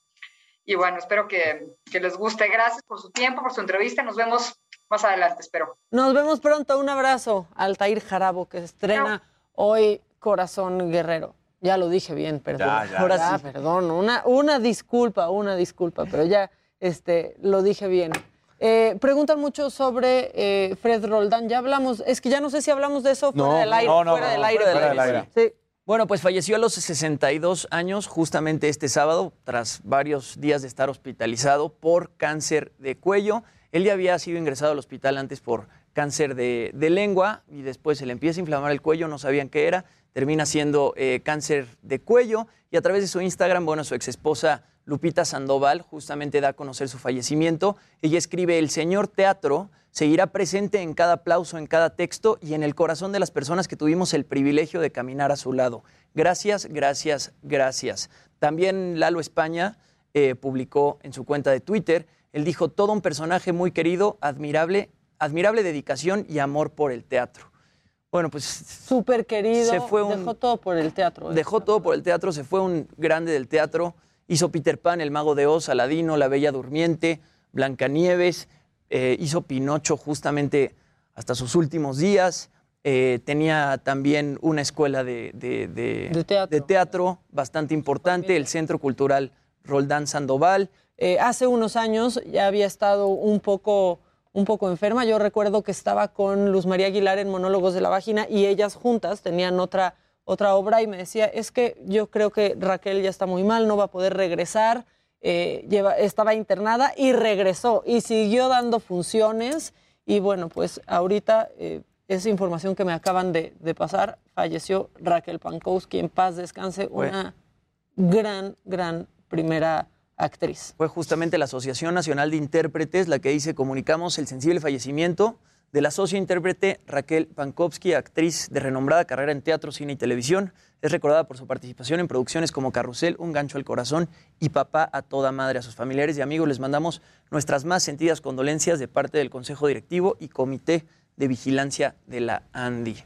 Bueno, pues, Ay, pues, puras- Que, que, que descanse en paz, Raquel. Que descanse en paz. Pero bueno, vamos a subir un poco esto. Sube, sube, sube. Sol, Sé, sé que, Porque ahorita que- tengo otra cosa que no va a subir tanto. yo sé que, que tú tra- que traías esta nota, pero yo también la vi como uno de los virales que se movió el fin de semana y es una máquina robot para tacos al pastor. Eso te iba a decir. Adiós, ¿Qué onda adiós con eso? al taquero. Y ¿Qué eso tal? es A imperdonable. ver si podemos ver el video para que un poco se explique. La verdad es que se explica sola la máquina cuando, una- un- un- cuando ves el, el- el- el video, pero realmente es un, es un sistema que lo que hace, ahí lo estamos viendo, pasa la navaja por el trompo y de esa manera. Ahora. Pues Alguien tiene que armar el taco. Exacto. No son máquinas nuevas. No son Le máquinas tiene que nuevas. echar la piña. Exacto, faltaría como ahí la técnica para la piña. Estas máquinas ya tienen bastantes años, pero justo eh, alguien la publicó en Twitter este fin de semana y se volvió como todo un- una, una conversación al respecto de justo la, la manera de hacer tacos, lo que, lo que hace falta de la piña, etcétera, etcétera, etcétera. Lo que sí es un hecho es que, pues bueno, la, la tecnología aquí al servicio de- del taco. Con los taquitos no Con se metan. taquitos Por suerte eso fue en Alemania y fue un kebab. No se han Exacto, metido con el tronco kebab. de pastor. Que el 31 de marzo es el día, el día del taco, ¿eh? Vamos Así a que ya estamos por ahí en- entrando Oye, con ese para tema. actualizarte un dato rapidísimo. eh, desde el 2017 no competía Esteban Gutiérrez. ¿Qué había pasado con él? Regresó ahorita en enero del 2022, pero regresó al serial, el World Endurance Championship, que es, en pocas palabras, el de resistencia y está con la Federación Internacional del Automovilismo. Entonces, apenas regresó, digamos, a pilotear otra vez Esteban ¿En qué Gutiérrez. anda Esteban Gutiérrez? Bueno, y en información que está en desarrollo en este momento, se activa el código rojo por disparos en el aeropuerto de Cancún alrededor de las 11.30 horas. El C5 de Quintana Roo informó sobre estos disparos en la terminal aérea y ahí estamos viendo algunas imágenes de lo que está sucediendo. En el aeropuerto de Cancún, la gente ahí corriendo, protegiéndose de los disparos. Está empezando a correr la información y en los espacios que vienen del Heraldo tendrán mucha más información al respecto. Oigan, ¿qué lunes? ¿Qué lunes? ¿Qué lunes? Está, está cargado de, de información. ¿Algo más? que- Sí, si hablábamos de situaciones de la policía, bueno, pues la Fiscalía de Querétaro detuvo a los primeros servidores públicos, esto por omisiones injustificadas, así es como ellos lo catalogan, en la violencia que se generó en el partido. Eh, son dos policías del municipio de Querétaro, uno del Estado, además de un elemento de protección civil, a quienes se les acusa de no ejecutar decisiones jurídicamente necesarias para evitar la batalla. Así que bueno, pues ahí van estas personas. Vamos a ver si siguen arrestando a otras o deteniendo a otras. No, y aquí el tema de que primeros. en algún momento uno de los policías fue el que abrió la puerta para que Uno pasaran abre, otro está distraído en el teléfono, otro, o sea, sí se vieron Sí, cosas. estaban en lo suyo. ¿eh? Exactamente. O sea, que hay, hay uno de esos que no decíamos que se habían infiltrado en, en la gente de seguridad porque vemos a un, el famoso número 99 que andaba golpeando a gente también. Entonces, la verdad es que sí. Bueno, y otra cosa, mira, no traes esto, pero también tiene que ver con tecnología. Ver, venga. Este, en los últimos minutos que tenemos del programa, eh, ¿supiste el Robin Hood de la gasolina? Luisito, No, ese sí, no. Ese, ese se me fue, fíjate. Bueno, sucedió en Florida y pues unos cuates querían hackear la bomba de gasolina porque eh, pues ha subido en todo el mundo el combustible, pero en Estados Unidos pues este creo que está como por 27 pesos el litro de gasolina. Lo que hacían estos hombres es que metían un aparatito a la bomba, lo controlaban desde fuera y así bajaban el precio. Llenaban el tanque y se iban. No eran tan, o sea, eran un poco egoístas porque ya cuando ellos no iban a cargar ya desactivaban eso para que no este, pues no le estuvieran cobrando ese precio a los demás y que pagaran al precio en el que está. Pero hackearon las bombas de gasolina tal, eh? en. Florida y los cacharon y pues ahora enfrentan, enfrentan cargos. Pues sí. No los copien aquí, por favor. No, no, no. Bueno, Aquí si no es que ya lo hacen, ¿eh? No, pero aquí lo hacen las gasolineras y es para subirle o para dar Exacto, menos litros. Sí, acuérdate que ahí es self- self-service, aquí Ah, sí es punto. puedes hacerlo. Sí, claro, es Está muy fácil punto. que hagas algo con el aparato claro. ahí escondidas o, o tapándote o algo así. Y bueno, pues los cacharon. Los cacharon. Los cacharon. Y este, Nada más mencionar que Eugenio Derbez se convirtió en el segundo mexicano en una cinta ganadora al Oscar por mejor película. El primero Fue Cantinflas en 1956 al mundo. con la vuelta al mundo en 80 días. Sí, exacto. Claro, que era buenísima esa Sí, película. es. Buenísima, ¿eh? Oigan, y ya nos queda muy poquito, pero quiero hacerles una recomendación teatral para este ¿Cuál? fin de semana. Siete veces adiós. De Alan De Estrada. Alan y Estrada. La, la vi ayer, este, en Domingo de Bajón. También ver eso está muy, este, muy complicado con Gustavo Egelha- Egelhaf y Fernanda Castillo, que es increíble, con unos músicos espectaculares. Este, y es una obra para echarse una lloradita y seguir existiendo. Pero da mucho orgullo porque es una obra 100% mexicana con talento súper joven y súper fresco. Y de verdad, qué calidad hay en el escenario. Iba con dos personas de teatro y dijeron, es perfección pura esta obra. onda. Entonces, felicidades a todo el equipo que de verdad está espectacular. Y lo digo desde hoy lunes porque estaba lleno Sí. Estaba lleno, entonces vayan comprando sus boletos porque sí están en el sold out. Teatro Ramiro Jiménez. En el Ramiro Jiménez, al sur de la ciudad, por la alberca olímpica. Alan Estrada, qué crack. Qué- y Janet Chao, todos, todos los involucrados están. Sí, Alan está muy cañón, la verdad. Alan está muy cañón. Felicidades por eso. Y ya nos vamos, ¿verdad? Ya nos vamos. Bueno, estamos a 30 segundos de irnos. Nosotros les agradecemos a estos cuatro que ven aquí. Cuidamos el changarro de la señora de la casa misma que estará aquí mañana con todos ustedes, así como nosotros que tengan un buen día y sigan informándose en todos los espacios del Heraldo Media Group. Hasta mañana.